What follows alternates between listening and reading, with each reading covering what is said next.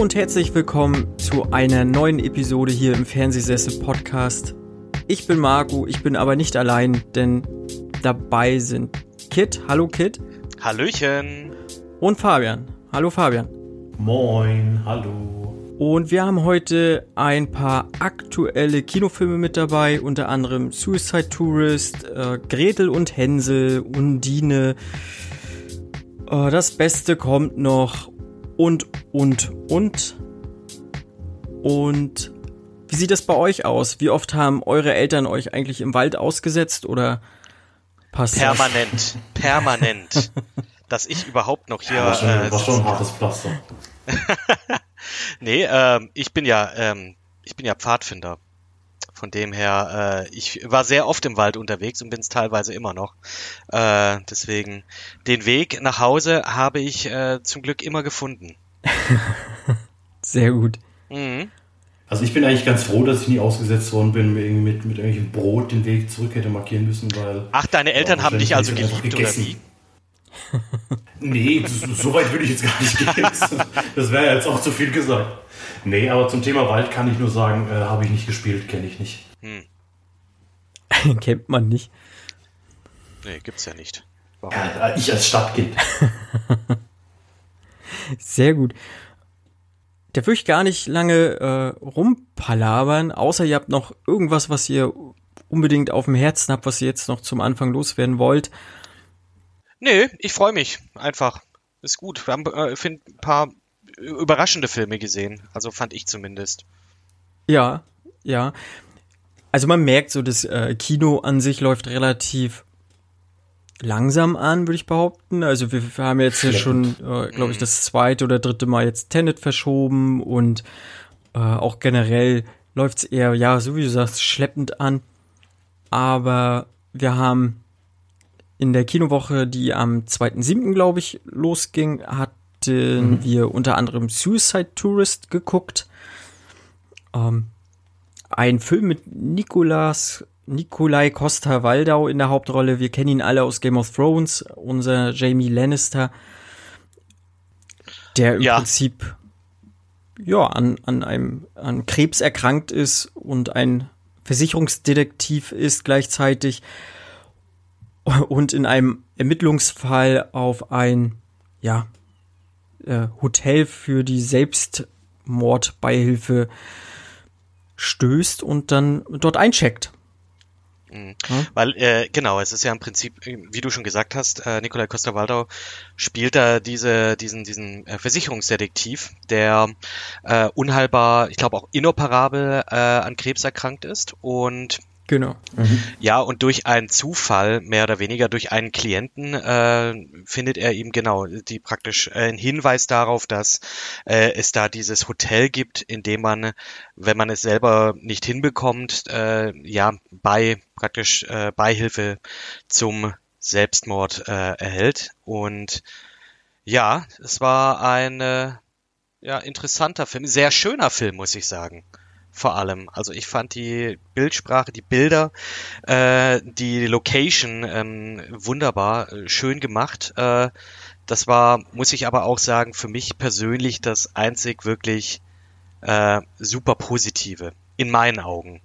Ähm, die Location, die, äh, ich bin auch so ein bisschen einer, der so ein bisschen designaffin ist, was so Möbel angeht und äh, dieses nordische Design, das spielt ja auch äh, in Dänemark. Ähm, und äh, die Szenerie zusammen mit diesem Hotel dann ist äh, wunderschön gemacht. Also ja, aber wie gesagt, äh, fand ich persönlich mehr war da aber auch nicht in meinen Augen. Wie, wie war es bei euch denn so? Wie habt ihr den empfunden? Also ich finde, dass ähm, tatsächlich Nicolai Costa-Waldau für mich so mit das einzig Positive an dem Film war. Hm. Weil ich bin in den Film irgendwie überhaupt nicht reingekommen, weil ich am Anfang nicht wirklich gewusst habe, okay, was für ein Genre will der Film überhaupt sein. weil irgendwie Richtig. äh, kriegt man so am Anfang gleich diesen Schlag in die Magengrube, sage ich mal, von wegen, okay, er hat einen Hirntumor inoperabel, er, er wird definitiv äh, in der nächsten Zeit wohl das Zeitliche segnen. Und dann es ist ja nicht zu viel gesagt, gehört für mich noch zur Prämisse, wenn man sagt, okay, da sieht man auch, wie er probiert, sich umzubringen. Da gibt es dann zwei explizite Szenen, wo er einmal dann in, in den Baumarkt geht und einen Strick kauft Und dann ein Verkäufer fragt auch, ja, wie, wie, wie macht man denn den Knoten? Oh ja, so und so, der muss so ein bisschen was aushalten. Mir fehlt auch so 92 Kilo. Und dann guckt ihm nur der, der, der Verkäufer so ein bisschen her. Das, das, ich weiß nicht, das war für mich so irgendwie, da habe ich gedacht, okay, bin ich jetzt hier irgendwie im, im Flying Circus von Monty Python oder ja. sowas, weil das so eine ganz komische Atmosphäre war. Mhm. Genauso wie der Selbstmordversuch dann selbst, den er dann doch nicht gemacht hat, weil irgendwo ein Auto gehupt hat. Oder der, der zweite Selbstmordversuch, der, den, wo er sich äh, ertränken wollte, mehr oder weniger, der dann auch irgendwie so komisch slapstick-mäßig irgendwie gescheitert ist. Und, und dann habe ich gedacht, okay, in welche Richtung geht der Film jetzt? Ja. Und dann ist er eben die, die, der, der Aufhänger, okay, er geht in dieses, in dieses Hotel, ähm, wo er halt weiß, okay, die, die machen äh, Sterbehilfe, da, da kriegt er geholfen, sich umzubringen. Dann habe ich gedacht, okay, dann ist es ganz, soll der eigentlich schon irgendwie ein Drama sein oder halt auch äh, harte Kost. Und dann am Schluss, im dritten Akt, meint der Film dann irgendwie, okay, wir müssen jetzt Horror draus machen und äh, Thriller und wir machen A Cure for Wellness nur in schlecht und ich fand A Cure for Wellness schon schlecht. Und, also ganz, ganz konfus am Schluss geworden. Darf ich mal ganz ich kurz den Klappen? Ich sag's euch auch ganz ehrlich. Ja. Ja. Nee, bitte, sag du erstmal. Ich habe ihn nicht geblickt, das Ende. Okay, jetzt okay. Ich, ich, möchte den Klappentext ganz kurz vorlesen, weil äh, und, und dann, wenn ihr nur den Text hört, was, was würdet ihr denken, was wäre das für ein Genre? Getrieben durch die Ermittlungen und seine eigene Existenzkrise entschließt sich Max, das ist der äh, Nikolai Costa-Waldau, das Hotel aufzusuchen. Ihm offenbart sich eine verstörende Wahrheit, die ihn dazu führt, sein Leben, den Tod und seine eigene Wahrnehmung der Wirklichkeit in Frage zu stellen. Doch einmal eingecheckt im Aurora Hotel gibt es kein Zurück mehr für mich persönlich, ich würde mir jetzt denken, das ist irgendwie so ein, so, so ein Thriller. Der, ja. der deckt dann irgendwie was auf, was dann total abgefahren ist und so. Ähm, und äh, dass ich, ich erhoffe mir bei sowas Spannung. Und der Trailer, der tut sowas auch implizieren, dass es einfach spannend ist, dass der irgendwas aufdeckt und dass es so ähm, ja, wie gesagt, dass da einfach äh, Spannung dran ist und was hat es mit diesem Hotel auf sich äh, und was weiß ich. Also ja, genau. Ich hatte mich auch gefreut eigentlich, äh, beziehungsweise auch der Titel sagt es so, es gibt kein Entkommen. Also es hätte, hätte hm. in, in alle möglichen Genres halt abdriften können. Ne? Ich fand so dieses Myst Myst Mystery-Setting so, das hat er versucht aufzubauen, aber konnte er halt überhaupt nicht halten. Ähm, Fabian hat auch schon richtig gesagt, so denn diese komischen Slapstick-Einlagen da, die waren total unpassend, weil ich glaube, der Film wollte ernst sein und das hat es einfach nochmal so ein bisschen ins Lächerliche gezogen. Hm. Ich ja, glaube auch, dass der nicht. Film nicht wusste, wo er hin will. Ja. Äh, ist, der, ist es ein Thriller? Die Anleihen sind da, zwei, drei Set-Pieces sind da, ja. die das vermuten lassen. Ist es ja. ein, ein existenzielles Drama über äh, ja das eigene Sein äh, und über die Vergänglichkeit des Lebens? Tut er auch vielleicht so hier so den kleinen Finger so gefühlt reinsetzen und mhm. äh, aber der geht in keiner Genre-Richtung wirklich aufs Ganze. Und der, es ist nichts Ganzes, es ist nichts Halbes, finde ich. Ja, ja. Genau, ich fand äh, Nikolai Costa-Waldau fand ich gut, hat er sehr Super. gut gemacht. Ähm, also der kann halt auch Schauspielern, das hat man auch schon vorher mal gesehen. Er hat äh, diesen, ach, wie heißt der jetzt? Shotcaller, glaube ich, der Film gemacht im Knast, glaube ich, war das. Der war wirklich, da hat er gut gemacht und äh, eine zweite Chance, wo mit einem Baby da so eine Geschichte, das hat er auch stark gemacht. Also er kann Schauspielern. Er kann das, definitiv. Er muss natürlich auch nach Game of Thrones, glaube ich, muss er auch solche Rollen annehmen, sonst driftet er irgendwie, wird er nur so ein, so ein Stereotyp Schurke irgendwo in Hollywood und das wünsche ich ihm nicht. Ja, vor allem er macht das, er macht das auch gut, weil er spielt eben jetzt nicht äh, entgegen jetzt hier dieses Jamie Lannisters oder sowas, der dieser, äh, hm. ich sage jetzt mal in Anführungsstrichen, so wirklich gut gebaute, kräftige Mann ist. Der spielt so einen unscheinbaren, ja. ähm, mittelständischen Typen, der so ein bisschen, ein bisschen diesen hageren Ein, äh, ja, diesen hageren Einblick macht. Ähm, Eindruck macht und da mit seiner mit seiner äh, mit seiner Brille, die dann wie gesagt, er wirkt wunderbar unscheinbar und ich finde auch, dass äh, er das super gemacht hat in dem Film und äh, ja, wie gesagt, es ähm, es liegt nicht an ihm, dass der Film jetzt hadert und nicht so Nein. ist, wie er sollte. Gefühlt. Nein. Nee, da waren, äh, gerade im ganzen Film waren, waren viele Teile, die nicht so ganz hingehauen haben, ob das jetzt so das Episodenhaft, ich habe damit gar kein Problem, aber da hat's nicht gepasst. Ähm, mhm. Ja, also man kriegt schon immer vor, also Sachen vorweg gezeigt, die dann erst eigentlich im späteren Verlauf eintreten und das verwirrt einen nur noch mehr und baut dieses Mysterium leider gar nicht auf. Nee, gar nicht. Äh, also ich habe dem Film fünf von zehn Punkten gegeben, also zweieinhalb von fünf Punkten. Ui. Ja, war noch, war, ich war noch äh, human, gut, weil. Ja, das ist gut. ja, weil, wie gesagt, Nikolai Costa-Waldau hat mir gut gefallen und äh, generell die Regie oder die Kameraarbeit, die Kameraführung, die Bilder, die der Film erzählt das hat. War gut. Ja, genau. Die waren wirklich schön und sie haben auch äh, eine gute Atmosphäre aufgebaut, aber sie ja. haben halt nie diese, nie die, die Atmosphäre hat halt einfach nicht zum Film gepasst. So, das war mein, das war ein großes Problem. Hm, hm. Ja. ja. ich finde, der, der Film, der will auch, also teilweise meint, meint der Film irgendwie, er wäre wahnsinnig clever. ja. Und also ich fand ihn stellenweise wirklich geschmacklos, sage ich mal. Also ein Detail, was ich furchtbar fand, da muss man jetzt. Das ist ein Spoiler. Ich sag mal aber Achtung, Spoiler für die Leute, die den wir Film machen, sehen Wir wollen. machen jetzt vier Minuten lang Spoilerwarnung. Für die nächsten vier Minuten spielt okay. einfach vor, weil ich möchte auch noch was sagen. Außer wir reden gleich über die gleiche Geschichte. Also mir geht es um die Kleidung, die sie in diesem äh, Hotel alle anhaben. Die haben ja alle so einen blau-weiß gestreiften Pyjama an. Ja? Oh, Und ja. das erste, woran ich gedacht habe, wo ich die gesehen habe, okay, ja, die, die werden eh alle draufgehen, die sind aus wie im KZ. Krass. Ja. Im Konzentrationslager. Da hatten sie auch diese gestreiften Pyjamas, ja, weiß-blau gestreift. Stimmt. Und das fand ich irgendwie so geschmacklos, weil, weil also ein Zufall war das keiner.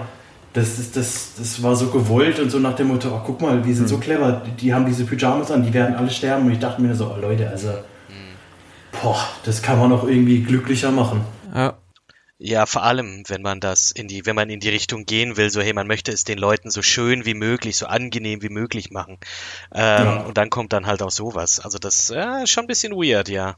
Ja, das stimmt. Wobei ich das äh, ganz interessant fand, dass sie sagen, ja, wir möchten das so schön wie möglich machen, ne? Also, dass du da jetzt, weil ich glaube, du hast ja Sterbehilfe ja generell noch in der Schweiz, glaube ich, aber da bist du dann mhm. für dich so, ne? Äh, beziehungsweise ist halt ja. nur eine Pflege, ein Pflegepersonal dann wahrscheinlich noch mit dabei. Und da war es ja, dann engagieren sie noch einen Schauspieler oder eine Schauspielerin und erfüllen dir nochmal deinen letzten Wunsch und sowas. Alles also inszenieren diesen Tod, so dass du äh, den wirklich einen würdevollen und den Abgang kriegst, den du dir vorstellst. So, außer halt diese eine Frau, das fand ich. Ja, das war also, das absolut, das nee, das kann, nee. Entschuldigung, also, bitte. Das hätten sie halt wirklich konsequenter durchziehen müssen, weil das hat mich gepackt. So, ne, eine Frau, die dort rausfliehen möchte, wird halt eiskalt abgeknallt, ne? Also es gibt keinen ja. Entkommen aus diesem Hotel. Einmal eingecheckt, ist war's das für dich. Und also, dann stelle ich mir die Frage, wenn ich das sehe, so, warum, warum knallen Danke. sie die ab? Warum? Weil äh, ähm, ist es nicht eigentlich was Tolles, wenn jemand sagt, ich möchte jetzt doch nicht sterben, ich möchte das jetzt doch noch weiter genießen und dann und dann wird die Dame abgeschossen? Das das das das macht finde ich in einer gewissen Logik keinen Sinn. Ich sag mal, für das Storytelling war das interessant, weil als ja. diese Szene kam, dachte ich mir so, wow, was passiert jetzt? Ähm, was geht hier jetzt ab, dass wirklich so rigoros darauf geachtet wird, dass keiner wirklich gehen kann? Und das ist einer dieser Punkte, an denen ich jetzt sage, das hat mich wahnsinnig gestört, weil es ging einfach für mich nicht weiter. Es gab nichts krasseres im Hintergrund. Ich fand, das war die hm. heftigste es, es Szene halt auch nicht Film. aufgeklärt. Nein, es war, es, das war für mich die heftigste Szene im Film und die passiert kurz nach der Hälfte. Ja. Ja. Genau. Also super weird. Und dann wollten sie noch hier in diese, dieses Ding so, ähm, ja, hier die, diese Circle of Life Geschichte, dass du dich dann auch äh, deine sterblichen Überreste ähm, nutzen kannst, um einen Baum zu nähren, äh, dass ein Baum dann wächst an der Stelle, wo du, äh, ja, ähm, an, ja, eingepflanzt so, wird, wo du hm. dann, dann liegst. Äh, wo ich dann auch denke, gibt es da irgendwie einen morbideren Hintergrund dafür, dass das gemacht wird? Und der findet ja dann auch diesen, diesen Arthur, diesen Mann, äh, der eigentlich ja. dazu geführt hat, dass er dieses Hotel überhaupt gefunden hat, äh, findet er ja dann als Pflanznährboden mhm. für eine Pflanze. Und äh, ich habe mir wirklich mehr erhofft. Ich habe mir mehr Mystery, mehr krass einfach erhofft. Aber hier mhm. in dem Falle war es einfach so, ah, ist wohl tatsächlich so. Dann ist es ja gar nicht so schlimm. Gefühlt. Aber ich habe ich, ich hab auch nicht verstanden, warum dieser Reveal dann so schockierend war. Dass, dass, weil das wurde ihm ja angeboten. In seinem Beratungsgespräch, nenne ich es mal, war dann die Frage, okay, äh, wie möchten Sie gehen? Wir haben die Möglichkeit, dass wir eben Sie als Dünger, Nährboden, was immer vom Baum verwenden, wollte er nicht.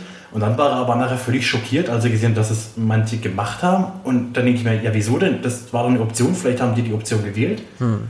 Also ich habe ich, ich, Sicherlich. Ich habe ihn echt nicht verstanden. Ich habe die Motivation vom Hotel null verstanden, warum die äh, gerade diese Frau umgebracht haben, warum die die Leute alle tot haben wollten. Weil ganz ehrlich, sei doch froh, dann kriegen sie ihr Geld, die Leute machen es trotzdem nicht, haben ich, sie Geld gemacht. Ich sag's, also, ich sag's ja mal so. Was war die Motivation? Wurde nicht erklärt, aber weißt du, du kannst es das einfach stimmt. gut weg erklären, dass du halt sagst, okay, äh, du, dir wird dieses Erlebnis geboten, dafür schreibst du praktisch alle deine Besitztümer auf dieses Hotel um das wären zwei Sätze oder so gewesen, die hätten das erklärt. Dann hätten die, dann hätte das auch die ja. Frau, den Tod der Frau erklärt, weil dann heißt es, die sind dann einfach motivationsmäßig so unterwegs, dass sie sagen, okay, wir brauchen ja hier, die will uns ja eh, äh, die hinterlässt uns alles, wenn sie stirbt.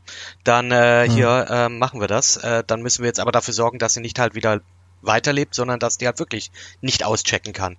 Aber das wurde halt auch nicht erklärt. Das hättest du in zwei, drei Sätzen erklären können. Irgendwie eine Motivation. Die gab's aber nicht. Und das, äh, ja, wie gesagt, auch hier einer dieser Gründe, warum dieser Film für mich jetzt einfach nichts Ganzes und nichts Halbes ist. Genau, da schließe ich mich auch an. Ich kann den Film nur bedingt empfehlen. Ja, kann man sich mal angucken, empfehlen. aber ich. Äh, ja. ja. Ich brauche den nicht nochmal empfehlen. Einen kleinen Pluspunkt hätte ich noch zu dem Film, was, Na denn. Was mir noch aufgefallen wäre. Und zwar sehen wir äh, die Reunion von Jamie Stark und äh, Jamie Stark sag ich schon, Jamie Lannister und Eddard Stark. Stimmt. Und zwar spielt in dem Film Robert Aramayo mit, hat zwar nur eine kurze Nebenrolle und der hat in Game of Thrones in zwei Folgen den jungen Eddard gespielt. Richtig, Ach, stimmt. Genau. stimmt. In einer Flashback-Sequenz. Mhm. Weil ich habe mir die ganze Zeit gedacht, ich, ich kenne das Gesicht und habe dann geguckt und dann habe ich gesehen, Robert Aramayo sagt mir gar nichts. Und dann habe ich gesehen, hat die Game of Thrones mitgespielt und dann habe ich gedacht, kann nicht sein, die kenne ich alle. und dann habe ich aber gesehen, tatsächlich in zwei Folgen hat er dann stimmt, gespielt. Stimmt. Also für Game of Thrones Fans vielleicht noch empfehlenswert. Für genau 15 Minuten. ja, Gut. Ist, ist okay. Dann äh, kommen wir zu Undine, den habe ich nur gesehen. Äh, ein deutscher Film von Christian Petzold, der uraufgeführt wurde auf der Berlinale, ursprünglich auch schon früher ins Kino kommen sollte, aufgrund der Corona-Geschichte, jetzt erst ins Kino kam. In der Hauptrolle Paula Bär und äh, Franz Rogowski. Beide haben schon mal mit Christian Petzold zusammengearbeitet bei Transit, auch ein, ein Liebesfilm, aber jetzt beschäftigt sich Petzold mehr mit der Mythologie. Er will so einen Dreiteiler machen. Und hier äh, halt die Undine, also so eine Wassernixe. Und ja, ne, Paula Bär spielt die Wassernixe, die im Prinzip von ihrem Ex-Freund dann halt verlassen wird oder von ihrem Freund verlassen wird. Äh, da sie eine Undine ist, muss sie ihn töten. So die Saga. Sie möchte ihn aber nicht töten und verliebt sich dann im Prinzip in äh, Franz Rogowski und so eine Liebesgeschichte entspinnt und ja. Ist das ein Fantasy-Setting? Oder ist das. Äh, Nein, das. Weil Wassernixe hört sich für mich ja natürlich jetzt hier so, oh, mystisch und äh, Mythologie und ähm, hier hm. Drachen und was weiß ich, so ein Stück weit. Nee, nee, okay. gar nicht. Ähm, also diese Wassernixen, die muss man halt erstmal so für sich hinnehmen, dass sie in der normalen Welt existieren und wir sind in dem Berlin der heutigen Zeit. Mhm. Und Paula Bär ist eine Stadthistorikerin, sozusagen genau in Berlin und arbeitet dort als Freelancerin und äh, hält täglich Führungen und äh, Vorträge.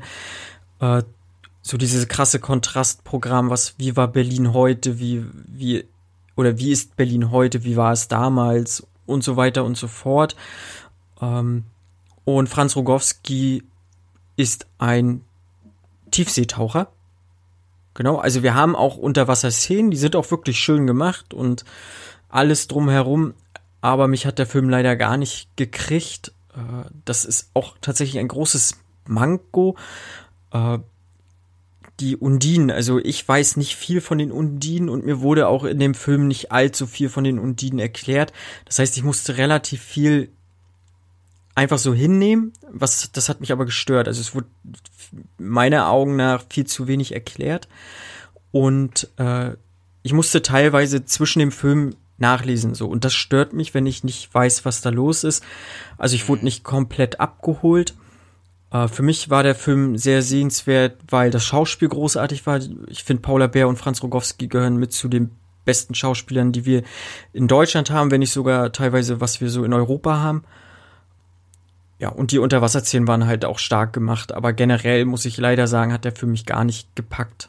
So, also nur das Schauspiel hat mich gekriegt. Also ich habe den beiden abgenommen, dass sie sich lieben und so, also, aber das lag nicht am Film, das lag einfach nur an den beiden. Ja. Mhm. Also. Und das Ganze soll es noch zwei Fortsetzungen kriegen oder soll das so eine Art Mythologie, Anthology? Genau, er, er nimmt sich mehreren Elementargeistern an. Jetzt war halt Wasser dran. Ich denk mal, jetzt Erde wird vielleicht nochmal kommen und keine Ahnung, was noch. Wind. Ich glaube, Erde und Wind okay. wollte er noch nehmen. Ja, ja. Ne, und Paula Bär hat auch einen silbernen Bären gekriegt auf der Berlinale für ihre Darstellung, also beste Hauptdarstellerin. Also die beiden haben das großartig gemacht. Ähm, ich will auch Petzold gar nichts absprechen, weil ich mag auch so Tran Transit fand ich auch einen guten Film und so, aber das war leider nicht das, was ich mir erhofft hatte. Ja, schade. Aber ich glaube, ich habe auch schon, also viele Kritiker finden, feiern den Film auch, ne? Also nicht falsch verstehen. Es war nur, ist nur nicht mein Film. Ähm, ich glaube, der kann, je nachdem, wenn man auch mit vielleicht Vorwissen reingeht, also wer Bock auf den Film hat, auf jeden Fall vorher mal Wikipedia Undine lesen, äh, was so eine, ja, Wassernixe ausmacht im Prinzip und dann ist okay. der Film vielleicht auch ein bisschen besser. Genremäßig ähm, eher Drama dann, oder? Also jetzt, ich denke mal jetzt nicht. Ja, genau, eher Drama. Ähm, kein, kein Thriller, wenn eine, äh, eine mythische Wassernixe ihren Ex-Partner umbringen muss, weil es die Mythologie verlangt oder so. Das ist nicht der Fall. Nein. Okay. Nein. nur, nur, dass wir hier wissen, ähm, es ist nicht wie bei Suicide Tourist. Äh, es weiß nicht, was es sein soll. Es ist ein Drama. Ja, ist ein Drama. Sehr genau. gut. Mhm. Jo. Gut, haben wir die beiden schon mal geschafft und Kit hat einen äh, relativ neuen Film gesehen, der auf Disney Plus auf Disney Plus angelaufen ist. Richtig. Ähm, und zwar geht es hier äh, um ein kleines Ding. Das werden ja äh, Musical-Fans wahrscheinlich sofort wissen. Die haben den 3. Juli entgegengefiebert wie noch was. Ähm, und zwar ähm, ist auf Disney Plus ursprünglich äh, für einen Kinostart 2021 angesetzt, aber eben leider Corona, nee, was heißt leider, äh, zum Glück Corona bedingt, ähm, vorgeschoben auf äh, jetzt den 3. Juli 2020. Es geht um Hamilton, das äh, die Verfilmung der äh, des Broadway Musicals.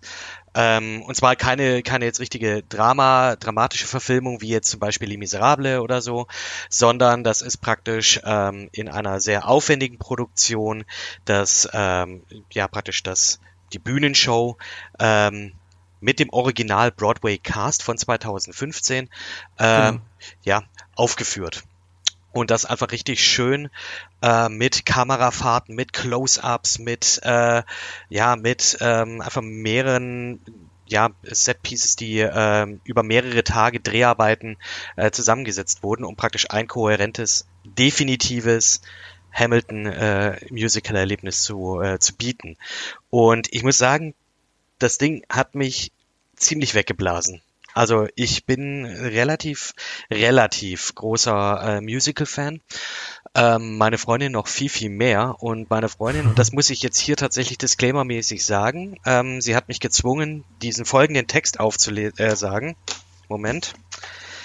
Ähm, ja, hiermit bestätige ich, dass meine Freundin schon äh, vor fünf Jahren äh, das Musical mega abgefeiert hat und ich mich äh, ja, und ich mich geweigert habe, dieses Musical anzuschauen. Und jetzt beiße ich mir in den Arsch. So. und zwar, ja, es ist, es ist wirklich, wirklich, wirklich gut. Um was geht es in Hamilton? Es geht um eigentlich ein super staubtrockenes Thema, wenn man darüber nachdenkt. Äh, zuerst auf dem Papier das liest, es geht um einen der Gründungsväter der USA, Alexander Hamilton, seines Zeichens später in seinem Leben äh, der erste Finanzminister äh, mhm. der USA, Weggefährte von George Washington damals und wie gesagt einer der Gründerväter.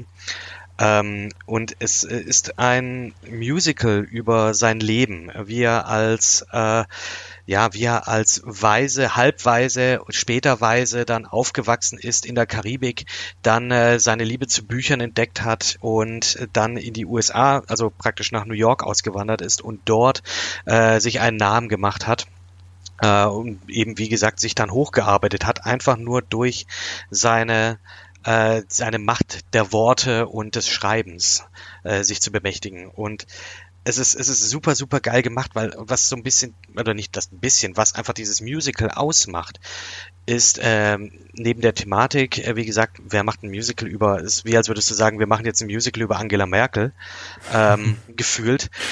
Aber äh, das äh, Selling Point damals war tatsächlich, ähm, dass alle Schauspieler äh, People of Color sind. Das heißt, das sind äh, Puerto Ricaner, das sind also Südamerikaner, das sind ähm, Schwarzamerikaner, das sind ähm, im Falle von der äh, einer der Hauptpersonen, äh, die von Philippa Su gespielt wird, äh, auch eine Halbchinesin. Ähm, und das Ganze wird gerappt. Also es wird nicht nur gesungen, sondern es wird hauptsächlich im Sprechgesang äh, vorgetragen. Äh, du hast kein Dialog im Sinne von ganz normal also keinen gesprochenen Dialog. Du hast einfach wirklich immer Sprechgesang, du hast Rap, du hast Anleihen an Hip-Hop-Geschichte, äh, viele äh, Callbacks und References dazu. Und ja, also auch wenn du nichts mit äh, amerikanischer Geschichte am Hut hast oder auch nichts mit Musicals, aber vielleicht ein bisschen was mit äh, Hip-Hop, äh, der ein bisschen davon was abgreifen kannst. Schaut, schaut euch das an. Das ist, äh, wie gesagt, die Produktion ist wunderbar gemacht. Äh, wie gesagt, einfach allein durch diese, dass du diese Kamerafahrten hast, dass du die Close-ups an die Schauspieler hast, dass du das Schauspielerische tatsächlich auch näher siehst, als wenn du jetzt hier deine, äh, deine Tickets hast, die irgendwie in der 50. Reihe gefühlt ganz hinten mhm. rechts, am besten hinter einer Säule hast, äh, weil es die einzigen sind, die du dir leisten kannst, weil auf dem Broadway zahlst du. Ich war letztes Jahr in New York äh, du würdest 500 Dollar pro Person zahlen. Und sorry, das, das, ich wollte, aber am Ende dachte ich mir, ja, doch lieber, ähm, doch lieber ein anderes Musical. Miete. Zweimal, ja, genau. Ähm, ja, also wie gesagt, es ist ein äh, wirklich Runaway Musical, finde ich. Das ist super gut gemacht. Es hat auch damals, als es rauskam, 2015, jeden Tony gewonnen gefühlt, für den er nominiert war. Die Tonys sind ja die Oscars der Musical-Welt. Ja. Und ähm, ja, also Lin-Manuel Miranda kennt man mittlerweile auch einmal, wie gesagt, durch Hamilton, auch äh, für die Musik. Der hat zum Beispiel für Moana die Musik gemacht. Ähm, jetzt bringt er demnächst In the Heights auf, was äh, auf dem äh, auch hier auf den großen Bildschirm, auf die große Leinwand, äh, eines seiner mhm. ersten Musicals, die er rausgebracht hat. Und ja, ist mittlerweile einfach auch unter äh, Komponisten äh, äh, ähm, einfach auch nicht mehr wegzudenken mittlerweile. Also super gemacht, super geschauspielert, wie gesagt. Äh, und für mich eine absolute Empfehlung. Ich habe jetzt, glaube ich, sechs, sieben Minuten darüber jetzt äh, mich abgelassen, wie geil ich das doch finde. Ähm, ja, es ist einfach gut. Und wie gesagt, Disney Plus ähm, hat damit so, finde ich, auch ein bisschen Jackpot gelandet, dass die das jetzt hier hm. so rausbringen. Ja, glaube ich auch. Ich habe bis jetzt auch nur sehr viel Positives darüber gehört und so wie ich mitbekommen habe, wenn man äh, tatsächlich eine Karte auch bekommt, ne, du sagst ja, kostet halt 500 Dollar und so. Gerne mal, ja. Und teilweise auch noch deutlich drüber. Äh, aber das Ding ist halt irgendwie auch schon seit fünf Jahren äh, ständig ausverkauft, ne? Also das ist schon der Wahnsinn. Richtig, richtig. Und es gibt diese Lotterie, äh, da musst du dir die App runterladen und dann kannst du praktisch so. jeden Tag aktuell kannst du noch so Restkarten gewinnen. Ähm, äh, aber es ist echt, es ist echt der Hammer. Und äh, es läuft, glaube ich, jetzt auf dem Broadway, es läuft in Chicago, es läuft, glaube ich, in London jetzt gerade.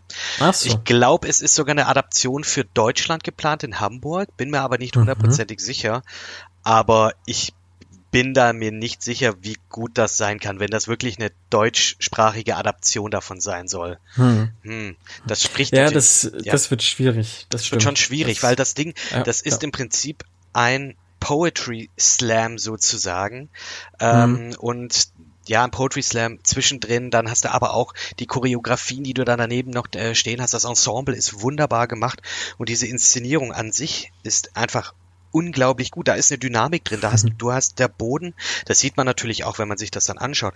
Der Boden ist drehbar, der ist praktisch auf drei Drehtellern, mhm. äh, also drei Drehringe sozusagen. Das heißt, am äußeren Ring, da kannst du, da können die Schauspieler entsprechend dann also tun, als ob sie jetzt wirklich schnell laufen würden, weil sie sich gerade irgendwie von A nach B auf dem Weg befinden. Aber die bewegen sich natürlich nicht von der Stelle, aber dieser, dieses Drehring. Und das gibt einfach wahnsinnig viel auch für die, äh, ja, Production Value und auch das sieht einfach ja. super aus. Und ähm, ja, ich kann gerade, ich kann nicht, ich kann nicht aufhören, darüber zu reden und wie geil ich das eigentlich finde. und ähm, auch für die Leute, die es jetzt äh, sich das anschauen, ich habe danach mir gedacht, eigentlich will ich das jetzt, jetzt will ich es live sehen. Jetzt will ich es wirklich mhm. live sehen. Und da bin ich sicherlich nicht alleine, wenn, äh, äh wenn ich das sage. Ja, das glaube ich, dass da durchaus nochmal mehr Leute Interesse dran kriegen. Ich werde mir das Ding, denke ich mal, auch demnächst nochmal reinziehen und dann mal gucken, was ich dazu zu sagen habe. Bin gespannt, bin gespannt, ja. ich bin auch sehr musical-affin, ja. Ich war bei Tanz der Vampire. Hm, Tanz der Vampire Cats habe ich gesehen. Geht immer, geht immer. Und äh, High School Musical natürlich, ne? das habe ich nie, da bin ich nie reingekommen. Meine Freundin, die versucht mich andauernd äh, dazu zu zwingen, High School Musical zu, äh, zu schauen. Alle drei Teile. Am besten an einem Abend. Habe ich auch nur gemeint, nur in Zusammenhang mit irgendeinem Trinkspiel oder so. Nein, ich habe es immer ja, so ja, auf dem Sonntagnachmittag, wenn es auf Pro 7 oder so lief, ich leicht verkatert aufgewacht bin. Das war, da habe ich mir das reingezogen tatsächlich. Also da möchte ich Shame, aber auch sagen, aber Quatsch, überhaupt nicht. Überhaupt nicht. Es ist eine ganze Generation, die damit aufgewachsen ist. Das ist. Äh, ich war eigentlich zu alt schon. Aber ich hab's, das, das ich hab's ist egal. Das ist egal. Du, du, du holst die Leute trotzdem ab. Ähm, das beste Beispiel, ja. ich kann hier auch eine kurze Geschichte erzählen. Ähm, ich fand's nicht mal gut. Also ich habe es mir trotzdem angeguckt. Ich fand's sehr interessant. Man macht das hab, aber. Man macht das aber. Aber die, aber die Lieder sind halt eingängig Catchy. und sowas. Also das, ja, das ist halt ja, scheiße, ja, und das, das ne? ist bei das ist bei Hamilton genauso. Wir sind jetzt hier. Ich habe den jetzt vor vier, fünf Tagen gesehen. Ähm, also praktisch jetzt, ja genau, als er rauskam. Und ich habe ihn danach noch einmal gesehen. Äh, hm. Und diese Lieder, die bleiben drin. Um, Not ja, Thrown Away My Shot, Alexander Hamilton, Battle of Yorktown. Das, sind alles, die, die bleiben im Kopf und äh, ich merke es hier auch beim Arbeiten nebenher. Ich, ich habe das immer im Hintergrund.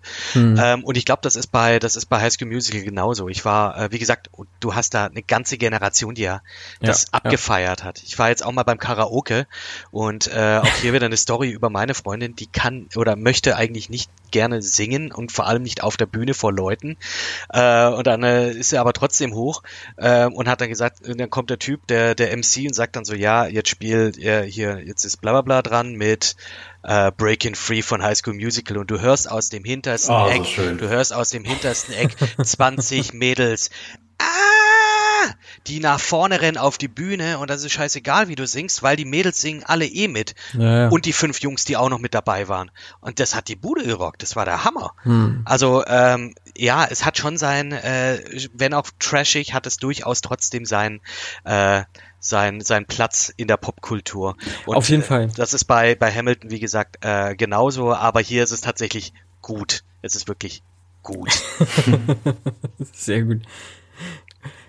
Sehr schön. Also ich muss sagen, ich, ich, ich habe auch seit sechs Stunden ungefähr jetzt ein Ohrwurm von My Shot. Ich habe ich hab angefangen mit Hamilton vorhin. Mhm. Okay. Ähm, bin so gerade wann, wann kommt My Shot? Also erste halbe Stunde. Das ist so, ja, die, das ist so die ersten 15 Minuten tatsächlich. 20 Minuten. Genau. Und, und muss schon sagen, ich habe auch Bock auf den Film jetzt. Ich bin, ich war früher nie so musicalmäßig. Ich war, bei High School Musical war schwierig, weil eigentlich war ich zu cool dafür. Also in Anführungszeichen zu cool. Da war ich gerade 14, als es rauskam. So in der Pubertät guckt man sich sowas nicht an. Zumindest nicht öffentlich. Heimlich habe ich es angeguckt und kann auch alle wieder witzig. ähm, zumindest von Teil 1 und 2, Teil 3. Mhm. Ähm, und ja, irgendwie durch, durch La La Land bin ich dann so zu Musicals gekommen, weil einer meiner absoluten Lieblingsfilme.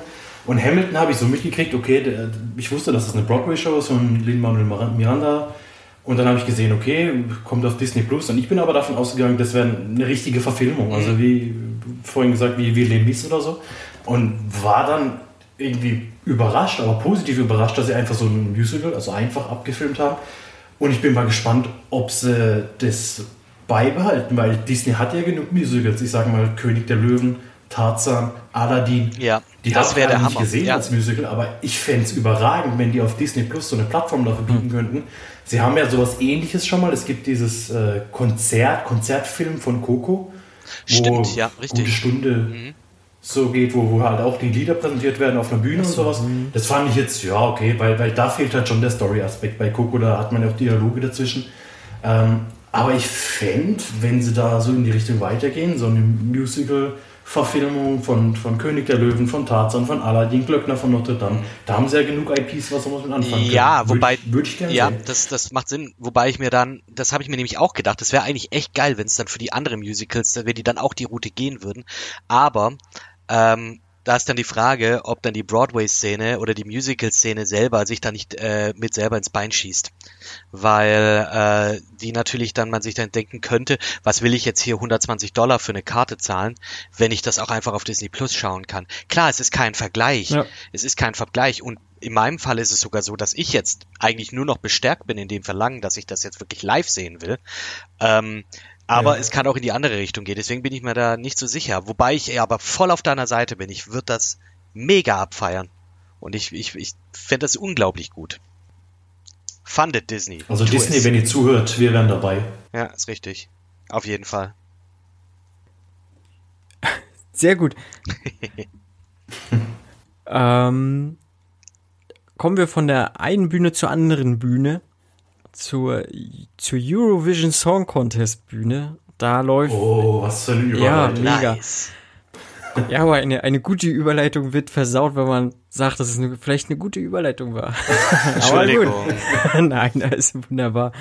Äh, genau, auf Netflix läuft äh, der Eurovision Song Contest, wie heißt das? Feiersaga? Mit Eurovision Song Contest, The Story of Fire. The Story of Feiersaga. Mit Will Ferrell und Rachel. Rachel McAdams. Genau. Ja. Fabian, du hast den gesehen. Kit, hast du den auch gesehen? Ich hab's. Ich war leider zu beschäftigt, damit nochmal Hamilton anzuschauen. Tut mir leid. Ich habe ihn auch noch nicht gesehen, aber ich habe äh, doch schon einiges über den Film gehört. Aber Fabian kann ja mal kurz sagen, worum es da geht. Genau, es geht um die fiktive Band Firesaga, eine isländische Band bestehend aus Will Ferrell und Rachel McAdams. Und äh, der Film eröffnet damit, dass man den kleinen Will Ferrell vom Fernseher sieht, wie er sich den Eurovision Song Contest anguckt, ähm, bei dem damals ABBA aufgetreten ist und Waterloo gesungen hat. Ich meine, es müsste 1974 gewesen sein, nagelt mich nicht fest. Ähm, und der eigentlich ein ganz stilles Kind ist und alle Verwandten sagen auch, ja, okay, der sagt nie was und der, der ist ganz ruhig und auf einmal fängt er an zu dem Lied zu tanzen und drückt sich dann damit eben aus dass- und wird, wird Fan vom Eurovision Song Contest. Dann gibt es einen Cut, äh, sag mal, in die Jetztzeit, also 36 Jahre später. Und dann kommt ein ganz skurriles Musikvideo von der Band Firesaga, Volcano Man Volcano wo Will Man. Ferrell. Genau, genau. Das war so mein erster Berührungspunkt mit dem Film, muss ich noch kurz dazu sagen. Das war bei dieser Gegenveranstaltung von Pro7 zum ESC, Ja, genau. der Free ESC. Da kam irgendwann eine Werbung und nach der Werbung kam dann dieses Ding. Ich dachte, was, was, was soll das sein? Da habe ich gedacht, warte mal, den, den kenne ich doch. Weil ich dachte, das wäre ein normales Musikvideo. Da habe ich gedacht, hä, das ist so Will Ferrell, was, was, was passiert hier gerade? Und dann kam hier, äh, ja, Netflix Eurovision. Und ich dachte, okay, muss ich sehen. Geil. Das Ding hat mich. Mein Will Ferrell eh immer schon mal äh, Qualitätsmerkmal für mich. Ich finde ich find ihn einfach überragend. Und somit habe ich dann auch gesagt, ja, okay, den gucke ich mir sofort an auf Netflix, ja, sowieso. Ähm, genau. Und dann kommt eben dieses Musikvideo, was auch äh, Vorschau für den Film war. Ähm, ganz komische Kostüme in der isländischen Wildnis und, und epochale Bilder und hier und da. Und dann gibt es einen Schnitt und dann stehen sie halt in ihrem, in ihrem Musikkeller äh, und nehmen das Ganze auf. Und das Ganze ist halt so die Vision, wie sie gerne ein Musikvideo von sich sehen würden. Und es geht im Endeffekt darum, dass diese Band Firesaga unbedingt am ESC teilnehmen will. Es gibt einen Vorentscheid in Island, ähm, an dem sie dann teilnehmen. Da werden so ziemlich alle isländischen Bands eingeladen, weil es nicht so viele sind.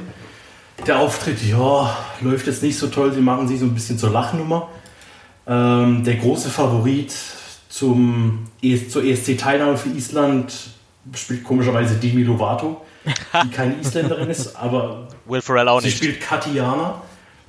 Ah, vielleicht hat er isländische Wurzeln. Ich glaube, seine Frau ist Nee, Isländerin Fall. oder zumindest äh, ist er irgendwie. Ich glaube, sie ist Schwedin. Genau. Ich glaube, seine Frau ist Schwedin. Ja. Und er ist ja auch, er ist ja auch ein echt Riesenfan vom, vom Eurovision Song Contest, war auch schon selber ein paar Mal da. Und ähm, ja, also er wollte sich mit dem Film auch nicht über, über das ganze Ding lustig machen. Also das ist so eine Liebeserklärung an den Eurovision Song Contest, das Ganze. Auf jeden Fall, ja, das gehört noch zur Prämisse für mich dazu. Das ist so in der ersten Viertelstunde, 20 Minuten.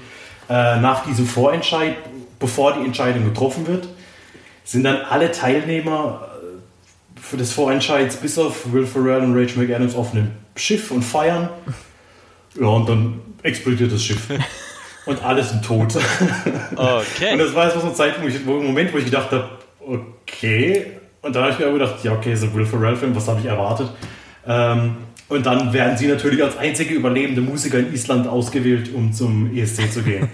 und ich sage mal, ab dann folgt der Film halt so einem typischen ja, Wettbewerbsfilm. Also ich sage mal, die Story, nichts Weltbewegendes, hat das Rad nicht neu erfunden, ist, ist kein Film, wo ich sage, boah, hat der Twist drin. Aber der Film macht verdammt viel Spaß. Ich fand, ich finde den Film, ich finde den voll süß. Ich finde, der, der hat einen super Humor. Der setzt den typischen Will Ferrell-Humor nicht so oft ein. Weil ich finde, es kann auch mal anstrengend sein. Also sowas wie, wie Stiefbrüder oder sowas kann ich mir heutzutage auch nicht mehr so angucken. Das finde ich nicht so gut gealtert. Ich, ich, ich mag den Typ wahnsinnig, aber der muss gut, gut dosiert sein. Also der muss nicht alle zwei Minuten seine komischen, skurrilen Gags zünden. Und das schafft der Film ganz gut. Also man, man hat so diesen, ESC-Aspekt und dann haben wir zu seine Witze drin, ganz gut. Man hat auch super Musik, also ich fand es gut. Klar sind, sind alles halt so, so typische Pop-Hymnen, ey, aber die funktionieren in dem Film, die passen gut zu dem Film, die passen gut zum, zu, zu der ESC-Atmosphäre. Und gut gespielt ist das Ganze auch von den beiden. Ähm, wir haben Dan Stevens, der noch mitspielt, der den russischen ESC-Teilnehmer Alexander Lemtov spielt. Dan Stevens kennt man vielleicht noch als Beast aus Die Schöne und das Biest. Ja, ich. Da hat er auch schon gezeigt, dass er singen kann. Ja, das stimmt. Ich feiere Dan Stevens, ich mag den sehr. Der hat äh, schon, hat auch bei der X-Men-Serie hier Legion die Hauptrolle Mhm. gespielt, großartig. Und äh, so ein, so ein, ja, Invasion-Thriller, so äh, The Guest. Ist auch wirklich ein, ein ganz toller Film. Also den kann man sich auch unbedingt mal angucken. Also Dan Stevens finde ich, finde ich großartig. Also mich wundert's, dass der noch gar nicht so diesen richtig großen Durchbruch geschafft hat. Und so wie ich wundert mich auch. gehört habe, ist er auch ein, ein richtiges Highlight tatsächlich jetzt bei Eurovision Song Contest. Genau, weil, weil er, er, er spielt so den Bösewicht, sage Ja. ich mal in Anführungszeichen. Er ist nicht böse, aber er ist, er ist ein Hindernis, sage ich mal. Mhm. Ähm, aber ein liebenswertes Hindernis. Ja? Also man mag ihn trotzdem und, und er stiehlt schon ein bisschen so die Show, weil er ja, mit diesem russischen Akzent, den er halt auch die ganze Zeit Mhm. durchzieht. Da gibt es immer wieder so Anspielungen, okay, er ist zwar ein totaler Frauenheld und singt auch immer sein, sein Lied zum Beispiel, heißt Lion of Love, also der Liebeslöwe, mit dem er am ESC teilnimmt. Und dann, dann spielt er aber immer so äh, subtil schwul, aber darf sie nicht outen, weil er natürlich Russe ist und sowas. Und das, das macht er schon extrem gut. Ähm, also wie gesagt, die drei Hauptdarsteller machen das alle super. Der Einzige, der mich so ein bisschen ja, enttäuscht hat, war Pierce Brosnan. Der spielt den Vater von Will Ferrell. Ähm, ja, macht dem Film jetzt aber nichts aus, weil der hat vielleicht eine Viertelstunde Screentime. Er guckt die ganze Zeit mürrisch. Aber äh, ich fand es auch ein bisschen lieblos, seine Performance. Da fand ich zum Beispiel den Cameo von ihm in äh, The World's End mit, mit Simon Peck und Nick Frost, fand ich da, hat er ähnliche Screentime gehabt und so eine ähnliche Rolle, sage ich mal. Da fand ich ihn da durchaus unterhaltsam. Also irgendwie hat er ein bisschen lustlos gewirkt. Okay. Ey, aber trotzdem, der, der, der Film ist so ein typischer, entweder Kater-Sonntag, verregneter Sonntag, kann man sich den mal angucken. Der, der fordert dich nicht groß, der macht Spaß, der hat gute Musik, der hat gute Ich wollte Gags. gerade fragen, wie, viel, Ich wie, wie hoch ist der. Musikanteil? Wie viele abgefahrene Musikvideos werde, würde ich da sehen, wenn ich mir das reinziehe? Also ich sag mal, Musikvideos, so in dem sind tatsächlich nur das eine. Man hat dann mehrere, äh, natürlich Auftritte von verschiedenen Teilnehmern beim ESC. Ja, das wo es meinte ich, auch ein genau. Paar, ähm, Montagen im Endeffekt gibt, wo dann halt nur, nur kurze Ausschnitte kommen, okay, 30 Sekunden kommt die, 30 Sekunden die. Und dann gibt es natürlich im großen Finale, gibt es einen super Song und zwischendrin gibt es auch einen geilen Song, finde ich. Ähm, finde ich so eine Art äh, Hommage an Pitch Perfect, sage ich mal, äh, wo es dann ja auch diese Riff-Offs gibt, wo dann verschiedene Leute immer gegeneinander singen. Und da, da singen sie dann auch, da singen dann alle ESC-Teilnehmer so zusammen, fangen sie an mit, mit Belief und Chair und singen dann so verschiedene ESC-Lieder durch, wo dann auch äh, relativ viele ESC-Teilnehmer äh, kurze Cameos haben. Also Conchita Wurst ist zum Beispiel dabei, ähm, dann äh, Lorraine, die damals, die, die Schwedin, die damals mit Euphoria gewonnen hat, Jessie Matador, das sind jetzt so die einzigen drei, die ich vom Namen erkannte, weil ich bin jetzt auch nicht der größte ESC-Fan, aber ich denke mal, wenn man sich damit auskennt und das regelmäßig guckt, dann sind da schon viele dabei in dieser Szene, die da mitsingen. Und das, ey, das macht, das macht echt das Spaß. Das hört sich richtig cool an. Also ich, ich will mir, der, der ist auch auf meiner Liste, den will ich unbedingt ja. noch anschauen. Das werde ich jetzt auch demnächst dann äh, mal in die Wege leiten. Dass, äh, ja, genau, wie du sagst, mal so ein gediegener Sonntag einfach nicht aus dem Bett steigen, sondern einfach jetzt den Fernseher an, im Bett liegen bleiben und sich den dann reinziehen. Ja, ich will mir den auch auf jeden Fall nochmal angucken. Ich bin auf jeden Fall gehuckt. So. Ja, definitiv. Und Will Ferrell generell, also äh, bis auf jetzt, ich sage jetzt mal, einige Filme, über die man jetzt nicht wirklich reden muss. äh, hier der Sherlock und Watson mm, oder Holmes und Watson hieß der, ne? Muss man nicht drüber reden, aber der hat einfach, finde ich, durch die fast durch die Bank weg nur witz, super witzige Filme. Natürlich ja. so Anchorman, Elf, äh, Anchorman 2 war auch gut ähm, und auch äh, hier, ja gut, Step Brothers war okay. Ricky Bobby. Ricky Bobby natürlich, genau.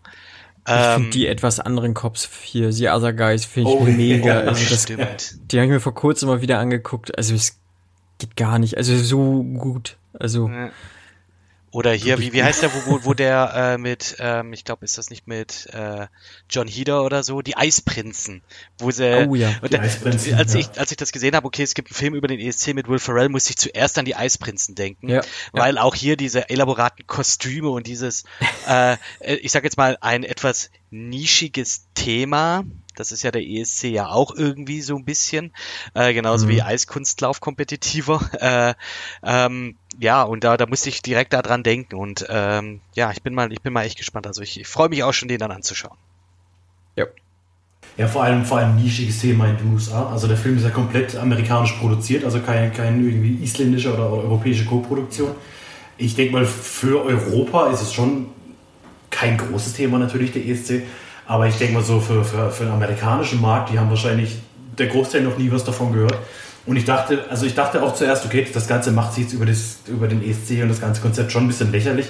Aber nö, der geht damit wirklich um, das ist so eine Liebeserklärung und ja, ich glaube schon, dass das in den USA mit ein bisschen mit drin ist. Aber die sind da natürlich jetzt, die haben da so ein bisschen dieses Mimige dann auch äh, äh, im Kopf. Wenn die halt sagen ESC, dann wird sich ja, wenn ein Amerikaner dann denkt, dann wird er halt dann eben an sowas wie Conchita Wurst, der wird sich an, äh, an Lordi, an einfach, wie gesagt, äh, dieses, dieses Musikvideo von Volcano Man, das ist einfach dieses Epitom, das ist äh, der ESC in a nutshell sozusagen, äh, dass da einfach äh, hier wieder äh, krasse äh, Hymnen mit nicht so wirklich sinntiefen Texten und ähm, wie gesagt tollen Kostümen und was weiß ich, äh, toll in Anführungsstrichen. Ähm, ich glaube, das ist so, ja, das bekräftigt so ein bisschen das Bild dann auch, aber ja, wie du sagst, ich kann mir schon gut vorstellen, dass das eben so einfach eine Hommage ist, äh, ein Liebesbrief und es braucht doch eh immer mehr Liebe auf dieser Welt. Warum nicht? Und solange Gildo uns auch lieb hat. Oh mein Gott, was macht ne? der eigentlich jetzt? Keine Ahnung. Ich hoffe, ich hoffe, er ist immer noch seine leckeren Nussecken. Ach, ja, da war das was. Das war dieses ja. Ding. Er, er und seine Die Gildehorn und die orthopädischen Strümpfe war das damals, oder? So hießen sie, Gildo hat euch lieb. Von, von Stefan Raab produziert. Und ja. wenn es auch mal Training gibt. Den habe ich sogar damals live gesehen, den ESC. Echt? Das weiß ich noch. Ja, da, da, den fand ich, also ich fand ESC immer furchtbar langweilig und der ESC war auch furchtbar langweilig, weil die alle nur rumstehen und singen und Gil Lohan, der hat komplett durchgedreht. Der, der ist ja irgendwie auf, auf, in diesem Franken Elvis-Kostüm und so Die Masten hochgeklettert und ja, ja, und ist da auf der Bühne rumgeklettert, in, auf irgendwelche Pfeiler, die eigentlich zum Setting hinten dran gehört haben. Der hat komplett durchgedreht. Und das ich damals, fand ich total witzig. Super. Ja, aber das sind halt so eine Charaktere, die den, den ESC halt auszeichnen einfach. Ne? Ja, absolut. Ja. Okay, gut. Ich habe gar nicht großartig. Äh, ich habe The Lodge noch geguckt, so, so ein kleiner Horrorfilm. Fand ich ganz gut. Hat mir sehr gut gefallen, kann ich nur empfehlen. Äh, also, wenn man halt so diese Logiklöcher akzeptiert, die da so drin sind, äh, mag das alles gehen, aber bei Horrorfilmen nach Logik zu suchen ist sowieso immer ein bisschen sagen, schwierig. Ja. Mhm. Ähm, Sollte man Wobei nicht. das auch schon wirklich sehr hanebüchen ist, aber ja, ach komm. Äh, kann man akzeptieren. Dann äh, haben Fabian und ich einen Film gesehen, der jetzt am 9.7. angelaufen ist im Kino. Das Beste kommt noch. Ein französische Drama, Komödie. Ja. Worum geht's? Ähm, die beiden. Na, ach Mensch, jetzt stehe ich doch auf dem Schlauch hier. alles gut, alles gut. Also wir haben Arthur und César. Was, äh, das sind zwei genau. Franzosen, logischerweise ein französischer Film. Die sind befreundet. César eher so der Draufgänger und Arthur so ja, der Spießer. Und die beiden kennen sich aus einer, ja, ich will nicht sagen Zuchtanstalt, aus einem Internat, äh, wo sie sich damals kennengelernt haben, sind im Endeffekt Jugendfreunde. Und der Aufhänger vom Film ist im Endeffekt, dass César aus seinem Fenster fällt, als der Gerichtsvollzieher kommt. Ähm, und geht daraufhin zu Arthur, weil der Arzt ist, er soll sich mal seinen Rücken angucken. Ähm, Arthur empfiehlt ins Krankenhaus zu gehen. César hat keine Krankenversicherung, nimmt die Krankenkarte von Arthur, die nähen ihn wieder zu und am nächsten Tag kriegt Arthur den Anruf, dass er Krebs hat. Also César Krebs hat, aber alle denken natürlich Arthur, weil aus seiner Krankenkarte läuft das Ganze. Und dann muss Arthur César eigentlich beibringen, dass er Krebs hat. Das klappt aber nicht so ganz und César denkt, dass Arthur Krebs hat, aber es nicht wahrhaben kann. Und so beginnt dieser Film im Endeffekt und das ist auch das, das Hauptthema des Films, dass Arthur keinen Krebs hat. César denkt, er hat Krebs und eigentlich ist es genau andersrum. Genau, ein riesengroßes Missverständnis. Ähm, ich fand relativ lustig, trotzdem aufgearbeitet alles. War ein paar ganz witzige Gags dabei. Ich finde, es war jetzt nicht so ein Altherrenhumor. Also es war schon, war schon recht europäisch, also jetzt nicht klassisch Hollywood. Ich sag mal, da gab es ja schon ein paar Filme, ob das jetzt hier irgendwie Bucketlist ist mit Morgan Freeman, Morgan Freeman und so, ne? Ähm, mhm. Aber er war halt anders, der Film. Also er war durchaus europäischer. Und ich fand auch so zum Ende hin, der Film drückt halt zum Ende hin ordentlich nochmal auf die Tränendrüse. Oh ja. Bei mir hat's geklappt so und wenn der Film das schafft, dann kann ich dem auch nichts Schlechtes irgendwie, also da zum Ende hat er mich halt voll gekriegt. Meine Freundin, ich habe mir auf dem Laptop geguckt, meine Freundin hat was anderes geguckt und sagt so, sag mal, weinst du da? Ich, nein. ne? Nein. Also, also er hat er hat gut geschafft, so. Ja, auch einige Fehler drin, auch, äh, ne, ich sag mal, man muss sich nur mal überlegen, na klar will man seinem besten Kumpel vielleicht nicht sagen, pass mal auf, du bist irgendwie an Krebs erkrankt, aber rein theoretisch aus einem rein logischen Menschenverstand selber, er ist selber Arzt, er muss es ihm halt einfach sagen. So, er, ne, er muss behandelt werden und so weiter und so fort. Und ja, letztlich ist das auch so diese Sache, die nochmal zum Bruch führt. Aber ich fand, wie gesagt, ein paar ganz gute Gags waren mit bei und ein paar schöne Momente. Ähm, ja. Fabian, wie hat er dir denn gefallen? Ja, also ich muss sagen, das war auch so mein, mein Problemchen, das ich mit dem Film hatte. Also, dass diese Prämisse überhaupt zustande kommt. Weil diese Dialoge sind dann halt teilweise so typische Filmdialoge und so inszeniert und konstruiert, wo ich dann denke, oh Leute, das, das würde doch so nicht funktionieren, wenn er ihm dann sagt, dass, dass er Krebs hat und der andere glaubt es ihm nicht und dann nimmt er das einfach so hin, dass der andere es ihm nicht glaubt und beharrt dann nicht drauf, sondern er geht dann einfach mit dem, mit dem Flow, sage ich mal. Am Schluss, oder was heißt am Schluss, er, er redet sich dann so ein bisschen ein, er sagt es ihm nicht, weil er ihn nicht verletzen möchte oder weil, weil er eh äh, wohl keine Chancen auf, auf Heilung hat. Warum soll das ihm nur noch beibringen? Aber gerade zum Beispiel die Szene, wo Arthur zu seiner Ex-Frau geht, die ja ebenfalls Ärztin ist, und er, er will ihr das erzählen, dass César an Krebs leidet. Und dann ist es halt so, so ein typischer Filmdialog, so nach dem Motto, oh, ich muss dir was sagen, hör auf, ich möchte mhm. nicht mehr mit dir sprechen, seit dem und dem. Ja, und der Klassiker. Aber du weißt doch, das war damals nur so und so. Statt dass er einfach sagt, ja, nee, jetzt hör mal zu, César hat Krebs. Dann, ja. ne, das, das wäre halt einfach so ein realistischer Dialog. Das, das, Ja, das ist halt so das, was, was dann mich so ein bisschen stört. Ähm, ich muss sagen, am Anfang habe ich gedacht, ja, okay, das ist halt wirklich ein französisches Remake von, von The Bucket List. weil, selbst wenn man sich mal so die Filmplakate ja, anguckt, ja, richtig, ich habe ja. sie gerade nebeneinander. Und die Titel ja, sind auch bei, ähnlich. Beide so. Ja. Ja, genau, das Beste kommt noch und das Beste kommt zum Schluss, zumindest im deutschen ja. Titel. Ähm, das Beste kommt zum Schluss heißt ja im Original The Bucket List. Ja. Und gut, das Beste kommt noch, Le Meilleur Reste Das heißt, das ist zumindest mal eine 1 zu 1 Übersetzung. Aber das Filmplakat so vor einem, vor einem Himmel, wo die Sonne so ein bisschen durchscheint und beide lachen und, und, und gucken sich an, geben sich die Hand, ist halt einfach 1 zu 1 das Filmplakat von Das Beste kommt zum Schluss. Aber trotzdem, ey, der, der Film, ich fand, fand auch, dass, dass, dass am, am Schluss wirklich, äh, was hat mich selber überrascht, dass, dass der Film mich am Schluss doch so gepackt hat. Ähm, wobei man auch sagen muss, ich, ich bin da schon so ein bisschen äh, so, so leicht nah am Wasser gebaut bei Filmen generell. So Filme haben mich generell einfach, wenn es um Tod geht und, und Freundschaft, dann ja, ist einfach vorbei. Und ich finde, also was ich wirklich gut fand, die, die, die Freundschaft, die, die hat wirklich echt gewirkt. Ich ja. finde, die hatten eine super Chemie ja. zusammen, die, die beiden. Ähm, dann auch so die Szenen, wo sich da mal streiten und auch wirklich Sachen an den Kopf werfen. Äh, wir kennen es alle, wir haben es alle mit unserer besten Freund schon gemacht, ja, wo man sich mal richtig auskotzt und sich, sich gegenseitig Sachen an den Kopf wirft, wo man eigentlich denkt, okay, das sollte man nicht sagen.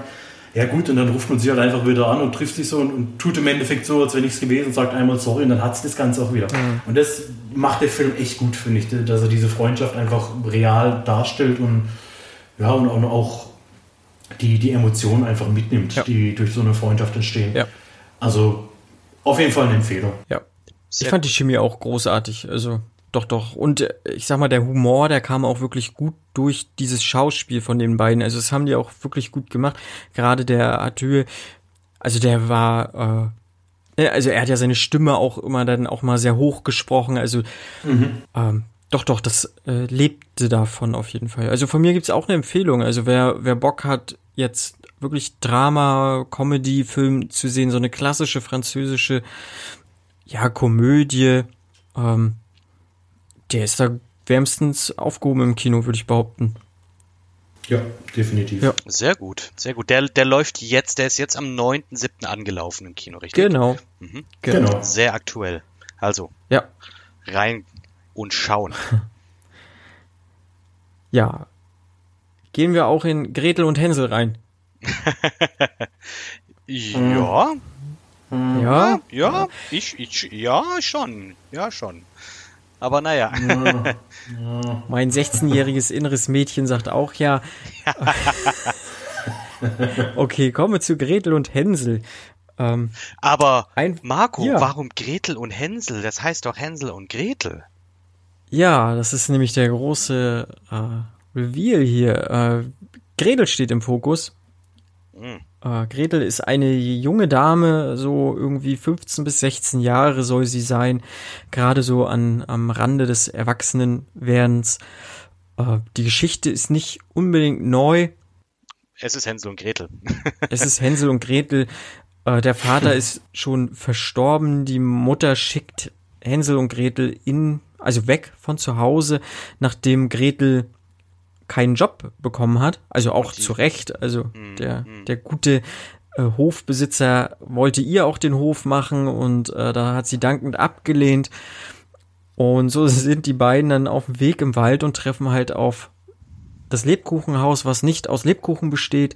Also Os Perkins, der Regisseur, hat sich da durchaus ein paar Freiheiten genommen, was jetzt nicht schlimm ist. Also ich fand sehr modern gehalten alles. Ja, Sophia Lillis spielt äh, Gretel. Sophia Lillis werden einige von euch äh, wissen. Äh, die hat ähm, unter anderem in Es mitgespielt, also äh, als die, und jetzt habe ich den Namen leider vergessen. Ähm, Beverly Ganz, Marsh. Dankeschön. Äh, und zwar als die junge Beverly Marsh ähm, in beiden Teilen. Und da ist sie wahrscheinlich jetzt am meisten bekannt. Und äh, genau, Gretel und Hänsel, das ist praktisch so eine äh, ja, eine nicht neue Auflage ist falsch gesagt, aber praktisch eine Reinterpretation des klassischen Hänsel und Gretel, hm. ähm, die Geschichte von den Brüdern Grimm, äh, also durchaus als Horrorfilm angedacht. Ähm, wie du das auch sagtest, die Mutter, die ähm, ist auch so psychotisch, glaube ich, auch komplett am Sack, äh, jagt die Kinder ja. mehr oder weniger mit der Axt in der Hand aus dem Haus. Und die beiden sind dann äh, Mutterseelen allein. Also der Hänsel, das ist dann halt so ein kleiner, ähm, wie alt wird der jetzt sein? So auch so acht, neun Jahre alt vielleicht. Und, genau, acht ähm, hatte ich gelesen. Genau, und äh, Gretel so praktisch jetzt gerade in dieser Übergangszeit ähm, zwischen äh, jungem Mädchen und äh, dem Frauwerden. Es ist eine Coming-of-Age-Story, äh, nicht unähnlich ja. 16 Candles und Breakfast Club. Nein, ist es nicht. Es ist äh, wirklich sehr düster gemacht und ähm, es ist äh, auch wirklich auch, du hast da dieses Mystery-Ding mit drin und dieses Makabre auch. Äh, mir hat der Film alleine durch den Soundtrack und durch die Bilder sehr gut gefallen muss mhm. ich sagen. Ich fand dieser Soundtrack, der hatte was, ähm, dadurch, dass das eigentlich so eine ähm, so eine Story ist, die irgendwie gefühlt im 18. Jahrhundert dann halt spielt, 18. bis 19. 19. Jahrhundert, war der Soundtrack relativ modern, stellenweise zumindest, weil der viele Synthie-Elemente hatte, viele Synthesizer-Elemente, die eher so an dann so ein 80er Jahre äh, Retro-Wave äh, Future Funk äh, Ding in, äh, erinnern und äh, die Bilder selber auch äh, waren auch immer so ein bisschen befremdlich verstörend. Und das in Kombination hat mich zumindest so weit abgeholt, dass ich immer irgendwie on edge war. Ich saß irgendwie, ich war immer, war immer irgendwie unwohl, während ich mir das mhm. angeschaut habe, weil ich mir gedacht habe, so, okay, das ist ein bisschen das ist super creepy. Die Musik, die passt jetzt, die passt zwar schon, aber die passt nicht in die Ära sozusagen rein. Mhm. Und das ist alles so ein bisschen stil, äh, stilistisch Gothic, äh, ein bisschen abgefuckt, sehr äh, geometrisch auch, also die die Häuser und die Gebäude, ähm, auch das Hexenhaus, das äh, in dem äh, die dann äh, die beiden einkehren, äh, Gretel und Hänsel, ähm, ist sehr äh, ja triangular, sehr dreieckig, was da auch ein bisschen ja. da dieses, äh, das ist auch ein bisschen Thema, auch dieses geometrische, dieses dreieckige, so ein ganz kleines bisschen zumindest in der Bildsprache. Und ähm, ja, es gab ein paar Szenen, die habe ich jetzt nicht so ganz verstanden, warum die da jetzt drin waren. Ähm, einfach nur um die Story ein bisschen voranzutreiben. War jetzt, ja, also eine Szene relativ am Anfang, in der die beiden dann von einem, man weiß es nicht, ist es ein Mensch, ist es ein Zombie oder so, verfolgt werden. So ein gesunken. Ja, das einfach, ja. das war einfach in, in eine Szene, die war innerhalb von fünf Minuten vorbei und auch nur da, um die Szene, äh, um einen Nebencharakter einzuführen, den man danach dann aber auch nicht mehr sieht nach fünf. Also es passiert jetzt auch alles in den ersten 20 Minuten des Films. Also der Hauptteil findet tatsächlich in und um dieses Hexenhaus dann statt, nachdem die da jetzt eben dort Zuflucht finden äh, und dort zu essen bekommen. Und die ähm, Gretel wird dann von dieser Frau, also ein bisschen auch ja, von dieser Hexe, man weiß ja nicht, dass es eine Hexe ist, ist eigentlich eine, die erstmal so gezeigt wird, als wäre sie kräuterkundig und so. Äh, und ähm, sie lernt dann aber von ihr Dinge.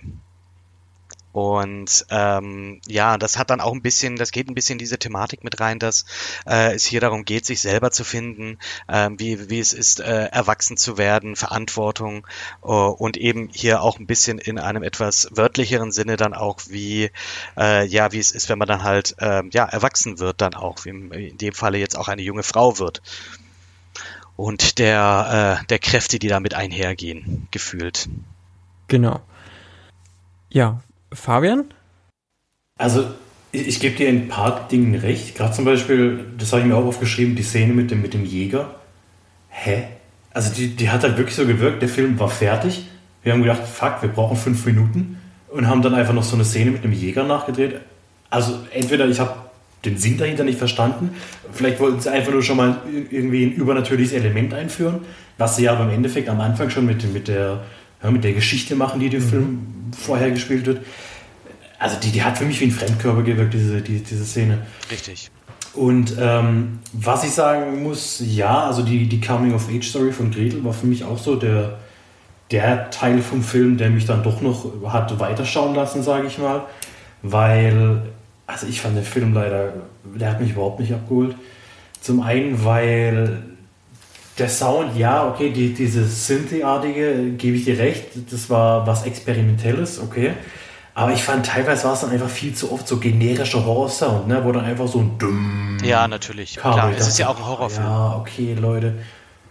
Ja, klar, aber auch für einen Horrorfilm auch äh, finde ich, dass es einfach viel zu viele äh, Dinger gab, die man halt einfach schon so kennt. Ne? Szenen vor einem Spiegel, dann die Szene mit den Fliegenpilzen, wo es ein bisschen halluzinieren. das finde ich, hat man alles schon gesehen.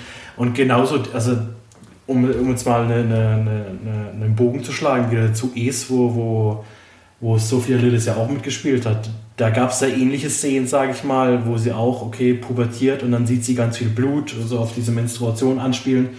Und, und auch diese Szenen, die, die bei Gretel und Hänsel vorkommen, die hat man auch schon oft gesehen, wo sie dann träumen von einem blutigen Bett lagen, wo das Blut drüber läuft. Und gerade wenn man dann halt auch die gleiche Schauspielerin nimmt, die ähnliche Szenen in einem anderen Film besser gespielt hat oder die besser ausgesehen haben, finde ich, dass der Film halt ja unnötig war, sagen wir es mal so, weil, weil gerade wie oft wurde Hänsel und Gretel jetzt schon verfilmt, ne? vor, vor ein paar Jahren diese Verfilmung mit Gemma Arterton und Jeremy Renner, die ich damals sogar ganz witzig ja. fand, weil die sich halt auch nicht so ernst genommen haben. Ich wollte gerade sagen, aber das hat, ja, hat es damit zu tun ja. gehabt, äh, mit dem, ich sag jetzt mal, mit dem Ja klar, die, die, die, Grund, die Grundprämisse halt, ne? man, man, nimmt, man nimmt Hänsel und Gretel, aber hier ganz ehrlich, der Film heißt Gretel und Hänsel, der Film hätte einfach nur Gretel heißen können, weil ganz ehrlich, was, also, was trägt Hänsel zu dem Film bei? Ich fand ihn furchtbar nervig, also die, die paar Szenen, die er hatte und im Endeffekt äh, trägt, also er ist halt nur dazu da, damit Gretel was zu tun hat aber der spielt halt keine Rolle. Also völlig generisch und austauschbar, fand ich. Ja, wobei ich auch, äh, das habe ich mir auch gedacht. Und dann kam er aber so, ich sag jetzt mal, Richtung Ende des Films, äh,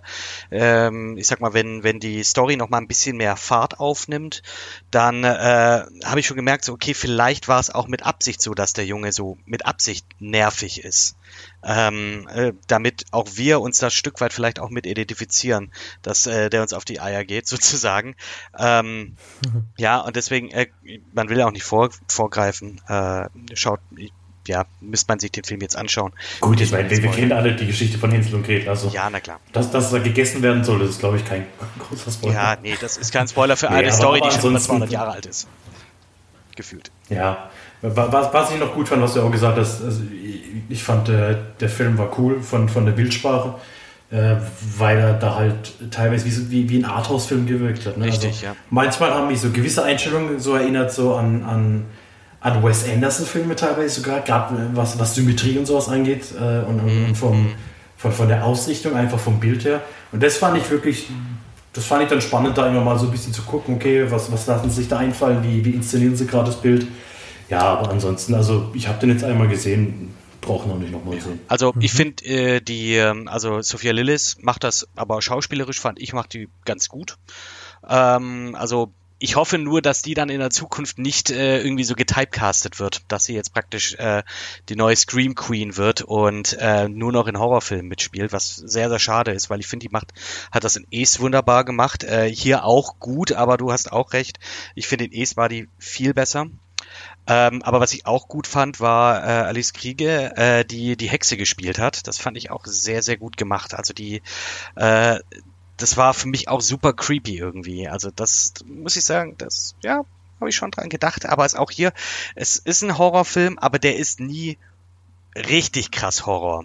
Also ich bin eigentlich kein Fan von Horrorfilmen. Ich lese mir wahnsinnig gerne Zusammenfassungen auf Wikipedia durch, was Horrorfilme äh, bei Horrorfilmen, aber selber anschauen, ich, selber ja. anschauen bin ich nicht so drauf. Das ist so äh, gerade so Paranormal Activity oder sowas, wo äh, das theoretisch auch bei mir zu Hause passieren könnte. Ähm, nee, kann ich nicht. Da ist meine Fantasie zu zu krass unterwegs. Äh, hier, der ging jetzt aber nicht zu weit. Du hast aber ein, zwei, drei Jumpscares drin, aber zum Glück nicht äh, wirklich äh, drauf pressiert. Und ähm, es ist ein atmosphärischer Film, äh, finde ich, äh, sehr ähm, ja, stimmungsvoll und äh, teilweise auch eben beunruhigend durch die Kameraeinstellung. Dass du teilweise auch diese Steadicam hast, die dann nur auf diesen Hinterkopf dann fixiert ist und alles andere bewegt sich dann. Ähm, es ist super weird gemacht, aber äh, ich würde jetzt nicht, es ist jetzt ja nicht so gut wie jetzt zum Beispiel The Witch oder so. Also den, da hält ja sowieso, ist ja wunderbar, der Film. Äh, ist eine andere Art von Horror, nicht ganz so krass, ähm, also Gretel und Hänsel. Und ich sag mal, für mich als etwas sanfteres Gemüt, ich fand das voll in Ordnung. Und ich war un unterhalten und ich denke mal so als Nachmittag, nicht eine Nachmittagsvorstellung für einen Horrorfilm, ja, vielleicht jetzt nicht unbedingt, aber so mal zum, äh, äh, mal zum Streamen abends, wenn man sich mal gruseln will, finde ich das schon gut. Genau, ich äh, wie ich eingangs gesagt habe, ich mein, meinem 16-jährigen Ich würde ich es empfehlen. Ähm, ich glaube, dann hätte ich auch wahnsinnig viel Spaß mit dem Film haben können. Also die Bildsprache fand ich sehr atmosphärisch, hat bei mir aber keinen richtigen Schrecken irgendwie aufkommen lassen und auch diesen Horror, den er eigentlich vielleicht verspüren wollte, den habe ich nicht so gekriegt. Klar, so diese drei oder zwei Jumpscares, die, die waren, waren stimmig, die haben gepasst, so, da habe ich auch so, wow, okay, war ganz geil. Aber so im Großen und Ganzen war es für mich leider kein klassischer Horrorfilm, sondern halt eher so ein Coming-of-Age-Film, was nicht unbedingt schlimm sein muss, aber hier hat es mich doch etwas gestört, weil ich finde, dass, wenn ich mir jetzt mal so diesen Vergleich ziehe, Märchen und jetzt diese Verfilmung, da sage ich, okay, da ist das Märchen für mich doch noch etwas schrecklicher. So, da kommt mehr Horror in mir auf, als jetzt, wenn ich diesen Film sehe. Mhm. Ich fand, der Film hat ein paar wirklich ganz gute Momente gehabt, so. Und er hat auch, auch gerade dieses Mysterium um diese Hexe herum, was ja das Märchen oder so generell auch andere Verfilmungen noch nicht hatten. Das hat der Film gut gemacht. Da können wir nachher auch nochmal, dann, wenn wir im Spoiler-Teil nochmal kurz gehen, auch nochmal genauer drauf eingehen. Ähm, aber ich sag mal, er, der Film versucht der Hexe ja eine gewisse Vorgeschichte zu geben, ja. was ich was ich, die fand ich auch sehr gelungen. Also die hat auch für mich logisch gepasst und alles. So, aber er hat das nicht so richtig konsequent durchgezogen, so irgendwie. Das war ein bisschen schade, halt. Hm. Ja, also doch, das, das, äh, das hat mir auch sehr gefallen. Also es war also, ja, was, was du sagst, dieser, der, der Horror der Originalgeschichte, also noch Gebrüder Grimm, wenn man sich das so überlegt, so okay, Kannibalismus, also die mhm. äh, lockt praktisch Kinder an und, und äh, isst die dann auf oder mästet die, damit die aufgegessen werden. Ähm, das ist an sich schon, schon richtig krass. Äh, das kommt in dem Film, das stimmt auch, die, dadurch, dass die Hexe so ein bisschen personifizierter ist, ähm, ist das nicht so, ist der Horror nicht so krass, wie, ich sag jetzt mal, wie er sein könnte.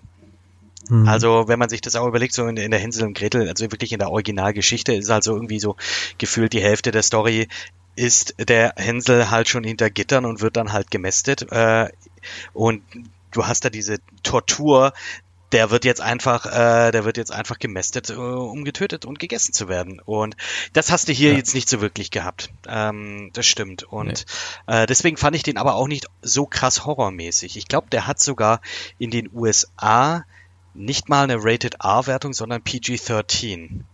Ja, ich glaube, bei uns ist er ab 16, glaube ich. Aber, ja, genau. Bei uns ähm, ist er FSK 16. Genau. Und äh, aber in den USA hat er, glaube ich, eine PG-13-Rating bekommen. Okay, ähm, ich würde nur kurz kurzes Fazit sonst von euch und dann gehen wir mal kurz nochmal im Spoiler-Teil und dann. Gerne, ja. Also ich fand ihn. Ja. Ich fand ihn gut. Für so, wenn man mal irgendwie jetzt nichts äh, Bestimmtes vorhat und äh, sich mal ein bisschen gruseln will, äh, dann ist das absolut ein Film äh, voll in Ordnung. Also ich würde jetzt vielleicht nicht Vollpreis ins Kino gehen dafür muss ich jetzt halt dazu sagen. Aber ich war, ich war unterhalten, ich fand's gut, schauspielerische Leistung äh, der Hauptcharaktere war auch durch die Bank weg völlig, ja, total gut. Und ähm, ja, das ist meine Meinung. okay, Fabian? Ja, also wie gesagt, ich, ich, ich fand ihn okay, also maximal okay. Ich, ich werde den Film nie wieder angucken. Ähm, nicht, weil er so schrecklich ist, sondern weil ich ihn einfach schrecklich langweilig fand und ja, man hat nichts verpasst über den Film aus, das ist meiner Meinung nach. Okay. Ich kann ihn empfehlen, wenn man kein hartgesottener Horrorfilm-Fan ist. Ja. Ich glaube, dann kann man damit wirklich auch seinen Spaß haben. Schöne Mädelsrunde, glaube ich, kann auch wirklich einen guten, guten atmosphärischen Horrorfilm kriegen. Für mich muss ich sagen, er wird seinen Vorbildern, die er durchaus hat, ob es jetzt äh, hier der, der Eggers ist oder Ari Aster ist, dem wird er nicht gerecht, dieser Film. Ähm, aber er hat so ein bisschen Potenzial, was, was nicht ausgeschöpft wurde und das stört mich tatsächlich, weil wenn ich sehe, so, da hätte man durchaus nochmal mehr aus der Geschichte raushören können, dann finde ich das immer sehr ärgerlich, weil letztlich äh, dieser, diese Grundprämisse Hänsel und Gretel oder Gretel und Hänsel bietet wirklich Stoff für einen richtig guten Horrorfilm. Den habe ich hier leider nicht gekriegt, so. Äh, und ich werde ihn jetzt wahrscheinlich in den nächsten zehn Jahren auch nicht nochmal kriegen, weil der Stoff jetzt gerade wieder verfilmt wurde. ähm, aber gut. Nein, ich glaube, man kann mit dem Film durchaus seinen Spaß im Kino haben.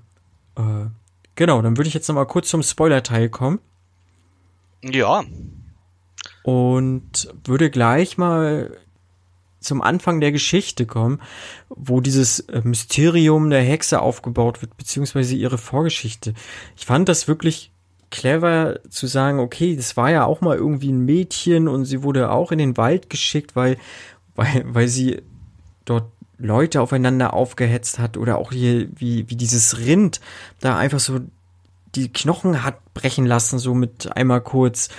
Ähm, das war schon, schon geil gemacht. Ja, und definitiv. Der Film begann auch sehr vielversprechend da halt einfach. Es und war super düster einfach und Ja. äh, super düster dann auch, so dass dann halt dieses Mädchen gezeigt wird, okay, ähm, die, die, der ihr Leben wurde zwar gerettet durch eine, muss ich aber sagen, jetzt nicht wirklich sehr gutes CGI, äh, hier Mhm. Extraction-Szene, wo dann diese Krankheit, in der die, die das Kind hatte, ähm, gemacht, Ja. äh, ja, Ja. gemacht wurde. Ähm, fand ich schon eine coole Prämisse, praktisch eben, wie du sagst, dass es dann, ähm, ja, dass es dann eben eine Vorgeschichte gibt, wie kam diese Hexe dazu und dann vor allem äh, dieser Twist tatsächlich am Ende, dass Ja. diese Hexe im Hexenhaus gar nicht das kleine Mädchen ist, was man sich ja irgendwie schon von Anfang an hätte denken können, sondern dass das die Mutter ist. Hm, Und äh, das fand ich, fand ich dann so, äh, das war so ein kleiner Aha-Moment. Hätte ich jetzt nicht gedacht. Ähm, Mhm. Hat jetzt den Film für mich jetzt nicht irgendwie jetzt nochmal krass irgendwie auf ein neues Level gehoben, aber es war so interessant. Ah, cool. Cool, dass ihr das jetzt Ja. irgendwie doch nochmal irgendwie was anderes daraus macht. Ja. Genau, also diesen Twist, den fand ich auch gut. Also es gibt ja vielleicht Leute, die den Film nicht gucken, aber trotzdem den, den Plot verstehen möchten. Kurz, äh, im Prinzip dieses kleine Mädchen, was wir zum Anfang gesehen haben, hat äh, kann Leute beeinflussen, hat scheinbar unter anderem ihren eigenen Vater umgebracht Und äh, im Prinzip jeden, und der hat- ihr gegen äh, ihr Genau. gegensätzlich war. und hat ihre Mutter dazu gedrängt, ihre eigenen Kinder zu verspeisen, weshalb sie auf den Geschmack gekommen ist. Und jetzt äh, weiter Kinder im Wald sammelt, um diese zu verspeisen. Also ich fand diese, das fand ich wirklich gut. Es hat mir sehr gut gefallen, diese Idee, ne? Und wie gesagt, da muss ich dann halt immer dazu kommen und sagen, okay, aber Potenzial grundsätzlich verschenkt. So. Mhm. Ähm, und diese Aber das, das war für, für mich tatsächlich auch der, der, der größte Schockmoment, sage ich mal in Anführungszeichen. Äh, und fand ich auch richtig gut inszeniert, dieses Bild, wo sie dann mit ihren Kindern, mit den, so mit den eigenen Kindern ins Haus läuft und der, der Schornstein äh, auf einmal roten Rauch auswirft und sie dann in der, in der Exposition im Endeffekt sagt, dass sie halt ihre eigenen Kinder gegessen hat, wo ich dann dachte, oh, okay. Das, das find ich, fand ich dann schon gut, weil es der Hexe einfach noch mal so ein bisschen Tiefe Ja. gegeben hat, weil es dann nicht einfach die generische böse Hexe war, sondern da fand ich dann, oh, Ja, oh okay, und- mal und-. Also das muss ich sagen, dass das war wirklich so mit der beste Das war Moment dieser, dieser, dieses, auch dieses Versprechen der Tochter, dass sie halt, die Mutter, die bekommt halt auch diese Kräfte und dann, äh, dann, dann, dreht, dann schließt sich auch der Kreis dieses, dass man dann ähm, einfach äh, mutig sein muss und der Dunkelheit vertrauen und das ist dann in dem Fall auch gekommen und ich fand das auch mit dem, äh, mit dem das Bild selber, dass du das Haus siehst mit dem, mit dem Rauch, der dann sich dann rot färbt, was eigentlich überhaupt keine Korrelation hat, aber in dem Moment jetzt, äh, also keine Korrelation damit hat, dass sie ihre Kinder ist, äh, aber ähm, einfach vom Bild her einfach Hm. genau das übernommen hat und äh, gut rübergebracht hat. Ich hab, ich hätte mir da sogar fast gewünscht, dass äh, da eben kein Expositionstext von der äh, ähm, von der Gretel gesprochen wird, sondern einfach nur diese Implikation dann hat. Ähm, das hätte, glaube ich, auch genauso gut funktioniert. Und das, das fand ich ziemlich gut gemacht. Tatsächlich, ja, muss ich auch zustimmen. Und wie fandet ihr, ich sag mal, das Ende hat ja noch einen, noch einen weiteren Twist parat gehabt. Im Prinzip, ne, äh, Ding Dong, die Hexe ist tot, ist ja äh, klassisch weitergesponnen. Äh, aber ich sag mal, wir haben es ja schon vorher einmal kurz so ein bisschen angedeutet oder Kit hat's angedeutet, dass da ja äh, Gretel auch so ein bisschen äh, ein paar Kräfte in sich selber entdeckt oder beziehungsweise die Hexe das auch so ein bisschen hinau, also ein bisschen herauskitzelt aus ihr so. Äh, und sie nimmt im Prinzip diesen, dieses Zepter jetzt von der Hexe in die Hand und wird selber zu einer, ja, zu einer Hexe in dem Sinne, ne? Das wird ja auch nochmal visuell dargestellt mit diesen schwarzen Fingerkuppen dann. Mhm. Letztlich, jetzt ist sie die Hexe im Wald. Ja, jetzt ist sie der neue Sith Lord im äh, ja. in, genau. hier in den in den Wäldern. Darth Gretel. Ähm, Darth Gretel. nee, äh, das, das, das fand ich auch cool, vor allem auch, dass ähm, äh, da, dass sie dann aber auch dann für sich sagt, okay, sie kann nicht aufhalten, dass sie diese Kräfte bekommt. Und dieses, äh, genau, diese schwarzen Finger bedeuten irgendwie dann auch, okay, das sind schon implizieren da dunkle Mächte, aber sie auch hier wieder, der Kreis schließt sich zu dem Anfangsstatement, ähm, sie vertraut, äh, sie ist mutig und äh, vertraut aber nicht der Dunkelheit sich an, sondern sich selber, um da praktisch mhm. eine, ähm, ja, um damit praktisch dann das fürs Gute zu benutzen sozusagen. Ähm, sieht man ja dann auch, indem sie ja dann die, die ich möchte jetzt hier mal sagen, wahrscheinlich ist das jetzt, äh, das sind die Seelen der Kinder, die verspeist wurden, die dann auch in äh, praktisch geflohen sind oder freigelassen wurden. Ähm, das fand ich auch, ja, fand ich, fand ich auch sehr, sehr gut. Also das äh, hat mir schon sehr gefallen und ja, das ist einfach so nicht dieses typische Horrorfilmende, in dem es dann auch irgendwie dann doch so der Twist dann nochmal am Ende da ist, so, okay, du kannst dem Bösen nicht entfliehen. Kann man schon, aber es, es, es lässt einen doch trotzdem nicht damit zurück, dass es ein schlechtes Ende ist und dass ich äh, und dass sich das einfach jetzt wiederholt, sondern ähm, man denkt dann schon so, okay, ja, ich glaube, das kriegt sie hin. Hm. Aber also, also ich fand tatsächlich, das war ein klassisches Horrorfilmende, weil für mich war es so das Pendant so, okay, äh, Jason kommt nochmal aus dem Fluss oder äh, Freddy holt nochmal seinen Hut. So nach dem Motto, okay, wir lassen uns die Hintertür offen, wenn der Film Geld einspielt, machen wir Teil 2 äh, Gretel versus Hänsel oder was auch immer. Ähm, ja, also ich fand schon, dass das ja, es ist schon, es ist klassisch, so, so es ist klassisch, so, aber ja. durch dieses Dings, ich sag mal hier auch wieder, also dadurch, dass sie halt dann auch sagt, sie, äh, dass sie da besser sein will, bin ich da schon ein bisschen hoffnungsvoller und, und gehe da schon mit ein bisschen besseren Gefühl raus. Ähm, also du hast schon recht, es ist eigentlich, äh, ich sag mal, wenn auch hier wieder der Expositionstext nicht gesprochen geworden wäre und du nur siehst, wie sie, wie, wie die Fingerkuppen sich schwarz färben, dann, äh, ja, dann hast du dieses typische Ende, aber wie gesagt, durch diesen, durch das, was sie halt dann auch nochmal sagt, ähm, ist es nochmal ein bisschen, ich sag mal, da ein bisschen dem, das, das rausgenommen. Das dämpft es da nochmal so ein bisschen ab. Aber ich muss auch sagen, wie hm. gesagt, ich bin nicht der klassische Horrorfilmschauer. Ich äh, vermeide es eigentlich so gut es geht. Ähm, aber äh, ja, ich fand das Ende hier jetzt völlig in Ordnung. Völlig in Ordnung. Hm. Ich fand das Ende auch, auch gelungen. Ne? Für mich ist bloß nicht so ganz klar, wenn ich jetzt mal so überlege, äh, Gretel und Hänsel haben ja ähm, im Prinzip ja auch Menschenfleisch zu essen bekommen. Das wird uns ja deutlich mhm. nachher in dem Keller, in, als die Hexe dann sozusagen Innereien und auch einen dicken Arm in einen Schweinebraten verwandelt und den Kindern dann zum zum, zum Essen, Essen gibt. Äh, versi äh, serviert. Ja, genau. Ähm, ist jetzt die Frage, ne? Kommen ihre Kräfte nicht vielleicht durch äh, das Essen von von von Menschenfleisch oder war das schon vorher in ihr so, ne? Oder braucht sie dieses, mhm. diese Menschenfleisch, um, um letztlich ihre volle Power irgendwie zu entwickeln? Weil dann kommst du ja in dieses so, sie hat zwar vor, sie möchte Gutes tun oder gut sein, ja. aber sie braucht trotzdem irgendwo ihr, ihr Kraftfutter. Das, äh, das, äh, das ne? äh, Vampir-Dilemma, so ein bisschen. Ja, genau, mhm. genau. Ne? Also das äh, finde ich aber schön, dass man das so im, vielleicht auch im Raum lassen kann.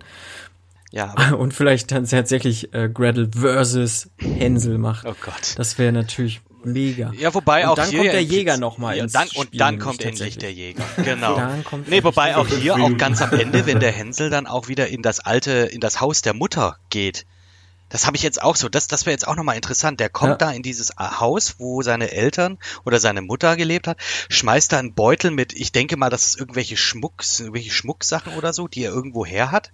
Genau. Und greift sich dann die Axt, die einfach, keine Ahnung, wie viele Monate da jetzt einfach schon äh, auf dem Tisch hing, ja. ähm, schaut sich das dann äh, und nimmt die dann ohne Probleme raus. Also ja, ich glaube, es ist jetzt kein wirkliches On-the-Nose-Setup für, äh, für noch einen Film. Ich glaube auch nicht, dass es noch einen zweiten geben wird, aber ähm, die haben das jetzt, ich sag jetzt mal, ein bisschen stilvoll offen gelassen. Besser als jetzt irgendwie eine After-Credit-Szene, äh, wo dann mhm. irgendwie dann nochmal was, was impliziert wird, oder nicht impliziert, aber halt wirklich einen auf die Nase gebunden wird. So, hey, wenn du mehr sehen willst, dann äh, da passiert da noch was danach. Wir haben noch was ja. vor. Ja. Äh, fand ich hier ganz gut gelöst. Sollten sie tatsächlich das als, äh, ich sag jetzt mal, Sequel-Bait irgendwie äh, genommen haben. Ja, also ich glaube so wirklich, äh, wie gesagt, der Film, der war nicht, nicht ganz so meins, optischen wirklich gut anzugucken. Aber ich habe so, es ist so ein erster Date-Film, so, ne, bis 16, gerade frisch verliebt, oh. so, gehst jetzt ins Kino. Ich glaube, dafür ist das echt. Äh, und vielleicht, und vielleicht schmiegt sich der, der Partner dann an dich ran, ja, genau. weil weil es ihm so, äh, weil es ihm so gruselig ist. Genau. Ich glaube, dafür das, ist das. Das wäre ich, wenn ich 16 bin. Beziehungsweise ich wäre schon längst raus. Ich wäre da schon längst raus, weil ich bin einfach ein Schisser. Ich wäre gar nicht drin, weil ich gar kein Date gehabt hätte, aber okay. Autsch. das lassen wir jetzt einfach so hier stehen. Okay. Ja, alles gut. Ist wunderbar. Nein. Ja. Ja. Gretel und Hänsel. Geht schon. Ja, kann man sich angucken. Fabian muss ihn sich ja nicht nochmal angucken wenn er nicht mag. Nee, aber, aber auch hier vielleicht nochmal der Appell an äh, Oz Perkins, falls er uns zuhört. Bestimmt. Äh, Gretel versus Hänsel. Äh, ich ich, ich habe da, hab da eine Idee. Doch, hat er gehört. Geil. Wenn nicht Netflix hört, bestimmt zu. Sehr gut, also. sehr gut. Ja, von mir aus auch Disney, AMC, irgendjemand. Also. Ich mache ein Musical noch draus dann. Ich, ich glaube, Orion Pictures ist das, glaube ich, hier. Die haben das, glaube ich, ja. vertrieben. Also hm. ähm, hier, auf geht's. MGM Company. Ah, ich glaube, denen geht's aber auch nicht so gut gerade. Aber naja, egal. Ah, geht, glaube ich, niemanden gerade so gut, ne, im Film. Ach, da war ja noch was. Ah. Ups. Mhm. Naja. Okay. Sehr gut. Dann sind wir durch für heute. Sehr gut, sehr gut. War schon, war schon auch ein paar, paar, paar recht äh, interessante Filme auch da. Also genremäßig ging das ja, äh, ging das ja hin und her. Und ähm, ja. ja, ich habe auf jeden Fall Bock jetzt, wie gesagt, auch hier Eurovision. Den muss ich mir auf jeden Fall noch reinziehen. Habe ich Bock drauf. Ich auch. Werde ich mir auch angucken. Nächste Folge weiß ich nicht mal gucken, was wir da noch so alles Schönes raushauen. Ich äh, kann schon mal anteasern, auf jeden Fall Yummy, das ist so ein belgische, ja, Zombie-Satire in einer, Schö also ein Zombie-Film in einer Schönheitsklinik, also das wird, wird, äh, denke ich mal, den ein oder anderen Lacher dabei haben. Und The Virgil läuft an, das ist auch nochmal ein Horrorfilm. Ich bin mir gar nicht sicher, was noch so alles anläuft, aber lasst euch auf jeden Fall überraschen für die nächste Folge. Wir werden auch so äh, sicherlich den einen oder anderen Film dann auch noch anschauen, den wir dann besprechen können. Genau, auf der jeden jetzt vielleicht Fall. nicht unbedingt ein Neustart ist, aber ähm, durchaus äh, Erwähnung und Diskussion mit sich bringt. Und unsere Hausaufgabe werden wir dann zum nächsten Mal besprechen. Oh ja. Parasite, nicht vergessen. Mhm. Auf Amazon Prime unbedingt noch anschauen. Wenn ihr es nicht getan habt, Leute, was ist los mit euch? Was ist los mit euch? Ja. Ich habe ja, äh, das kann ich ja noch kurz erzählen. Ich bin ja gerade sowieso auch ein bisschen dabei, so das asiatische Kino einiges nachzuholen. Also viele Jahre nicht was geguckt habe und so. Und da gebe ich gerade ganz schön viel Geld aus, habe ich das Gefühl. Aber äh, auf, irgendwann es ist spannend. vor Monat vor einem Monat ungefähr Hard Boiled mir bestellt aus Hongkong direkt. Also ich habe es immer noch nicht. Mal gucken, wann es ankommt. Krass. Und, Hard Boiled, äh, das ist auch so ein Ding, ne? Also ähm, würde ich auch unbedingt gerne nochmal sehen. Also auch gerne überhaupt nochmal. Äh, es ist ewig her, dass ich den gesehen habe, da auch so in so einer Trash äh, Trash-Nacht. Ähm, ich mit drei, vier mhm. Kumpels äh, mehr oder weniger legal aus dem Netz damals gezogen und uns dann reingezogen. Ähm, super, super Ding. Also muss ich mir auch nochmal mhm. bewusst anschauen, aber auch generell Hongkong Cinema, Asia Cinema. Ja, äh, ja. Da, da bin ich auch so ein bisschen jetzt gerade so auf dem Trip, vor allem jetzt auf dem Akira Kurosawa Trip äh, so ein Stück weit, weil mhm. nächste Woche, äh, jetzt habe ich den, jetzt habe ich den Podcast datiert. Ähm, wir haben heute den 10.7. und nächste Woche Freitag kommt Ghosts of Tsushima auf der PlayStation raus und da geht es so. ja auch mhm. um äh, diesen äh, um einen Samurai, der praktisch irgendwie eine Mongolen-Invasion verhindern wird oder will. Und mhm. das, äh, was was ich sehr sehr cool fand, ist, als sie letztens äh, angekündigt haben, es gibt einen Kurosawa-Mode. Das heißt, dann wird das Bild schwarz-weiß, das Schwarz wird mhm. dunkler, das Weiß wird heller. Ähm, und du kannst da richtig dramatische Szenen dann auch äh, dann auch praktisch re rekreieren. Die haben da sogar mit dem äh, Kurosawa, äh, mit den Angehörigen gesprochen. Die haben äh, alle Filme analysiert und da ist dann auch so ein Filmfilter dann drüber, dass das halt wirklich aussieht wie so ein Samurai-Film aus den 50er, 60er Jahren. Und äh, da bin ich schon sehr, sehr dran. Und ich habe jetzt hier bei mir jetzt auch auf meinem äh, mein Mini-Pile of Shame, der aber nicht auf Shame ist, weil ich mir den fest vorgenommen habe, den werde ich mir jetzt demnächst reinziehen. Ähm, die Sieben Samurai, das ist ja einer der mhm. Klassiker schlechthin.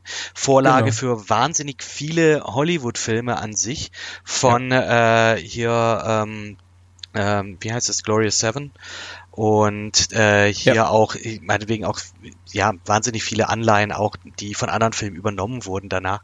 Und äh, anderer asiatischer Film, äh, Battle Royale, habe ich mir letztens geholt. Ähm, ja, werde ich mir auch holen. Habe ich auch noch auf meinem, meinem Zettel. Da gibt's eine relativ schöne und auch bezahlbare Version bei einem Verleiher hier zu kaufen und da werde ich mir den Doppelpack kaufen, also oh, cool. BR 1 und 2 zusammen im Mediabook. Ja. Jetzt habe ich mir noch bestellt äh, Bittersweet Live, genau. Mhm. Auch im Mediabook, das kommt aber erst im September raus, glaube ich. Ja, aber Kurosawa, da habe ich auch noch so viel nachzuholen, aber das das Problem ist, da kommt man ja auch immer so schwer ran. Das ist ein bisschen schwierig. Das ist super aber schwer. Ran läuft jetzt gerade auf Prime auf jeden Fall von Kurosawa. Ja, aber, ja, aber kann man sich den dort auch auf Japanisch anschauen? Weil Ran ist schon eine nicht Weile glaub, und ich meine, dass die nur die deutsche Synchro drin hatten und ich hätte wirklich gerne mhm. dieses, wenn die halt so mhm. immer darüber reden äh, und so richtig so, nee. ja genau so, das, oh Gott, oh Gott, der, ja, das ist, äh, ja, ungefähr so. Äh, finde ich super, finde ich geil und ich mag das, dieses japanische, äh, das in diesen Filmen da das einfach so ein bisschen, äh, vielleicht auch ein bisschen übertriebener ist, ähm, aber das gefällt mir unglaublich. Ähm, und ja, gerade bei Kurosawa. Ja, aber Prime hat oft nur tatsächlich die deutsche Tonspur. Schade. Ne? Also das, ja, aber wenn man ja, sich das dann bei den älteren Sachen. Ja, wenn man sich mhm. das dann aber dann wirklich im O-Ton anschauen will, dann bleibt halt fast nichts anderes übrig, als so wie du jetzt, ähm, sich das aus Hongkong oder aus Asien zu importieren, dann brauchst du aber wahrscheinlich dann auch einen entsprechenden Spieler, der dann auch diese, äh, diesen Region Code dann auch abspielen kann. Und ja, das muss ich mal dann gucken, wenn ich die, wenn es dann hast. Ja, genau, wenn der mal da ist. Kommt wahrscheinlich dann, wenn er dann mal da kommt ist. dann wahrscheinlich als VCD ja. und äh, in super, super schlechter Quali für. Nee, nee, tatsächlich nicht. Ich habe vom, vom, vom, äh, vom Gosu sozusagen auf Twitter die Empfehlung gekriegt. Er selber hat sich den auch geholt. Also es ist wirklich Top-Qualität. Äh, ich glaube mit kantonesischer Tonspur auch noch mal extra und so, also so Art Mediabook. Mhm, also es Geil. soll wohl schon okay. sehr hochwertig sein. Können ne? wir mal über Asia-Filme reden? Hätte ich mal ja, Lust drauf. Ja, Hätte ich mal Lust drauf. Ja. Also den einen oder anderen werde ich demnächst auch definitiv mal reinwerfen hier so und äh, weil wie gesagt ich bin gerade ein bisschen am Aufholen, ein bisschen nacharbeiten. Ähm, doch, doch ist gerade so das, was mich so ein bisschen beschäftigt. Cool. Im Film. Cool. Ja. Da bin ich auch mal gespannt. Da bin ich aber auch tatsächlich nach, nach Parasite auch so ein bisschen reingekommen. So. Generell ist nicht nur koreanisch, sondern generell mhm. asiatisches. Was ich zum Beispiel auf Amazon Prime empfehlen kann, Shoplifters. Mhm. Der ist auf Japanisch, auch tatsächlich mit, mit japanischem O-Ton. Und äh, The Farewell, oh, der chinesische. Oh, ja, ja, ja, mit Aquafina. Und ähm, mhm. ist The Farewell genau. nicht auch für einen Oscar nominiert gewesen? Zumindest, äh, ich Kann glaube, Aquafina ist. Äh, war Aquafina nominiert. war auf jeden Fall nominiert. Ja, der war auf jeden Fall für irgendwas ja, nominiert. Also ich meine, Aquafina mhm. als beste äh, Hauptdarstellerin, glaube ich, war da äh, nominiert. Auf jeden Fall, wie du sagst, irgendwas haben die auf jeden Fall gehabt. Und den, ja, der ist auch auf meiner Liste. Den will ich mir auch angucken. Hm.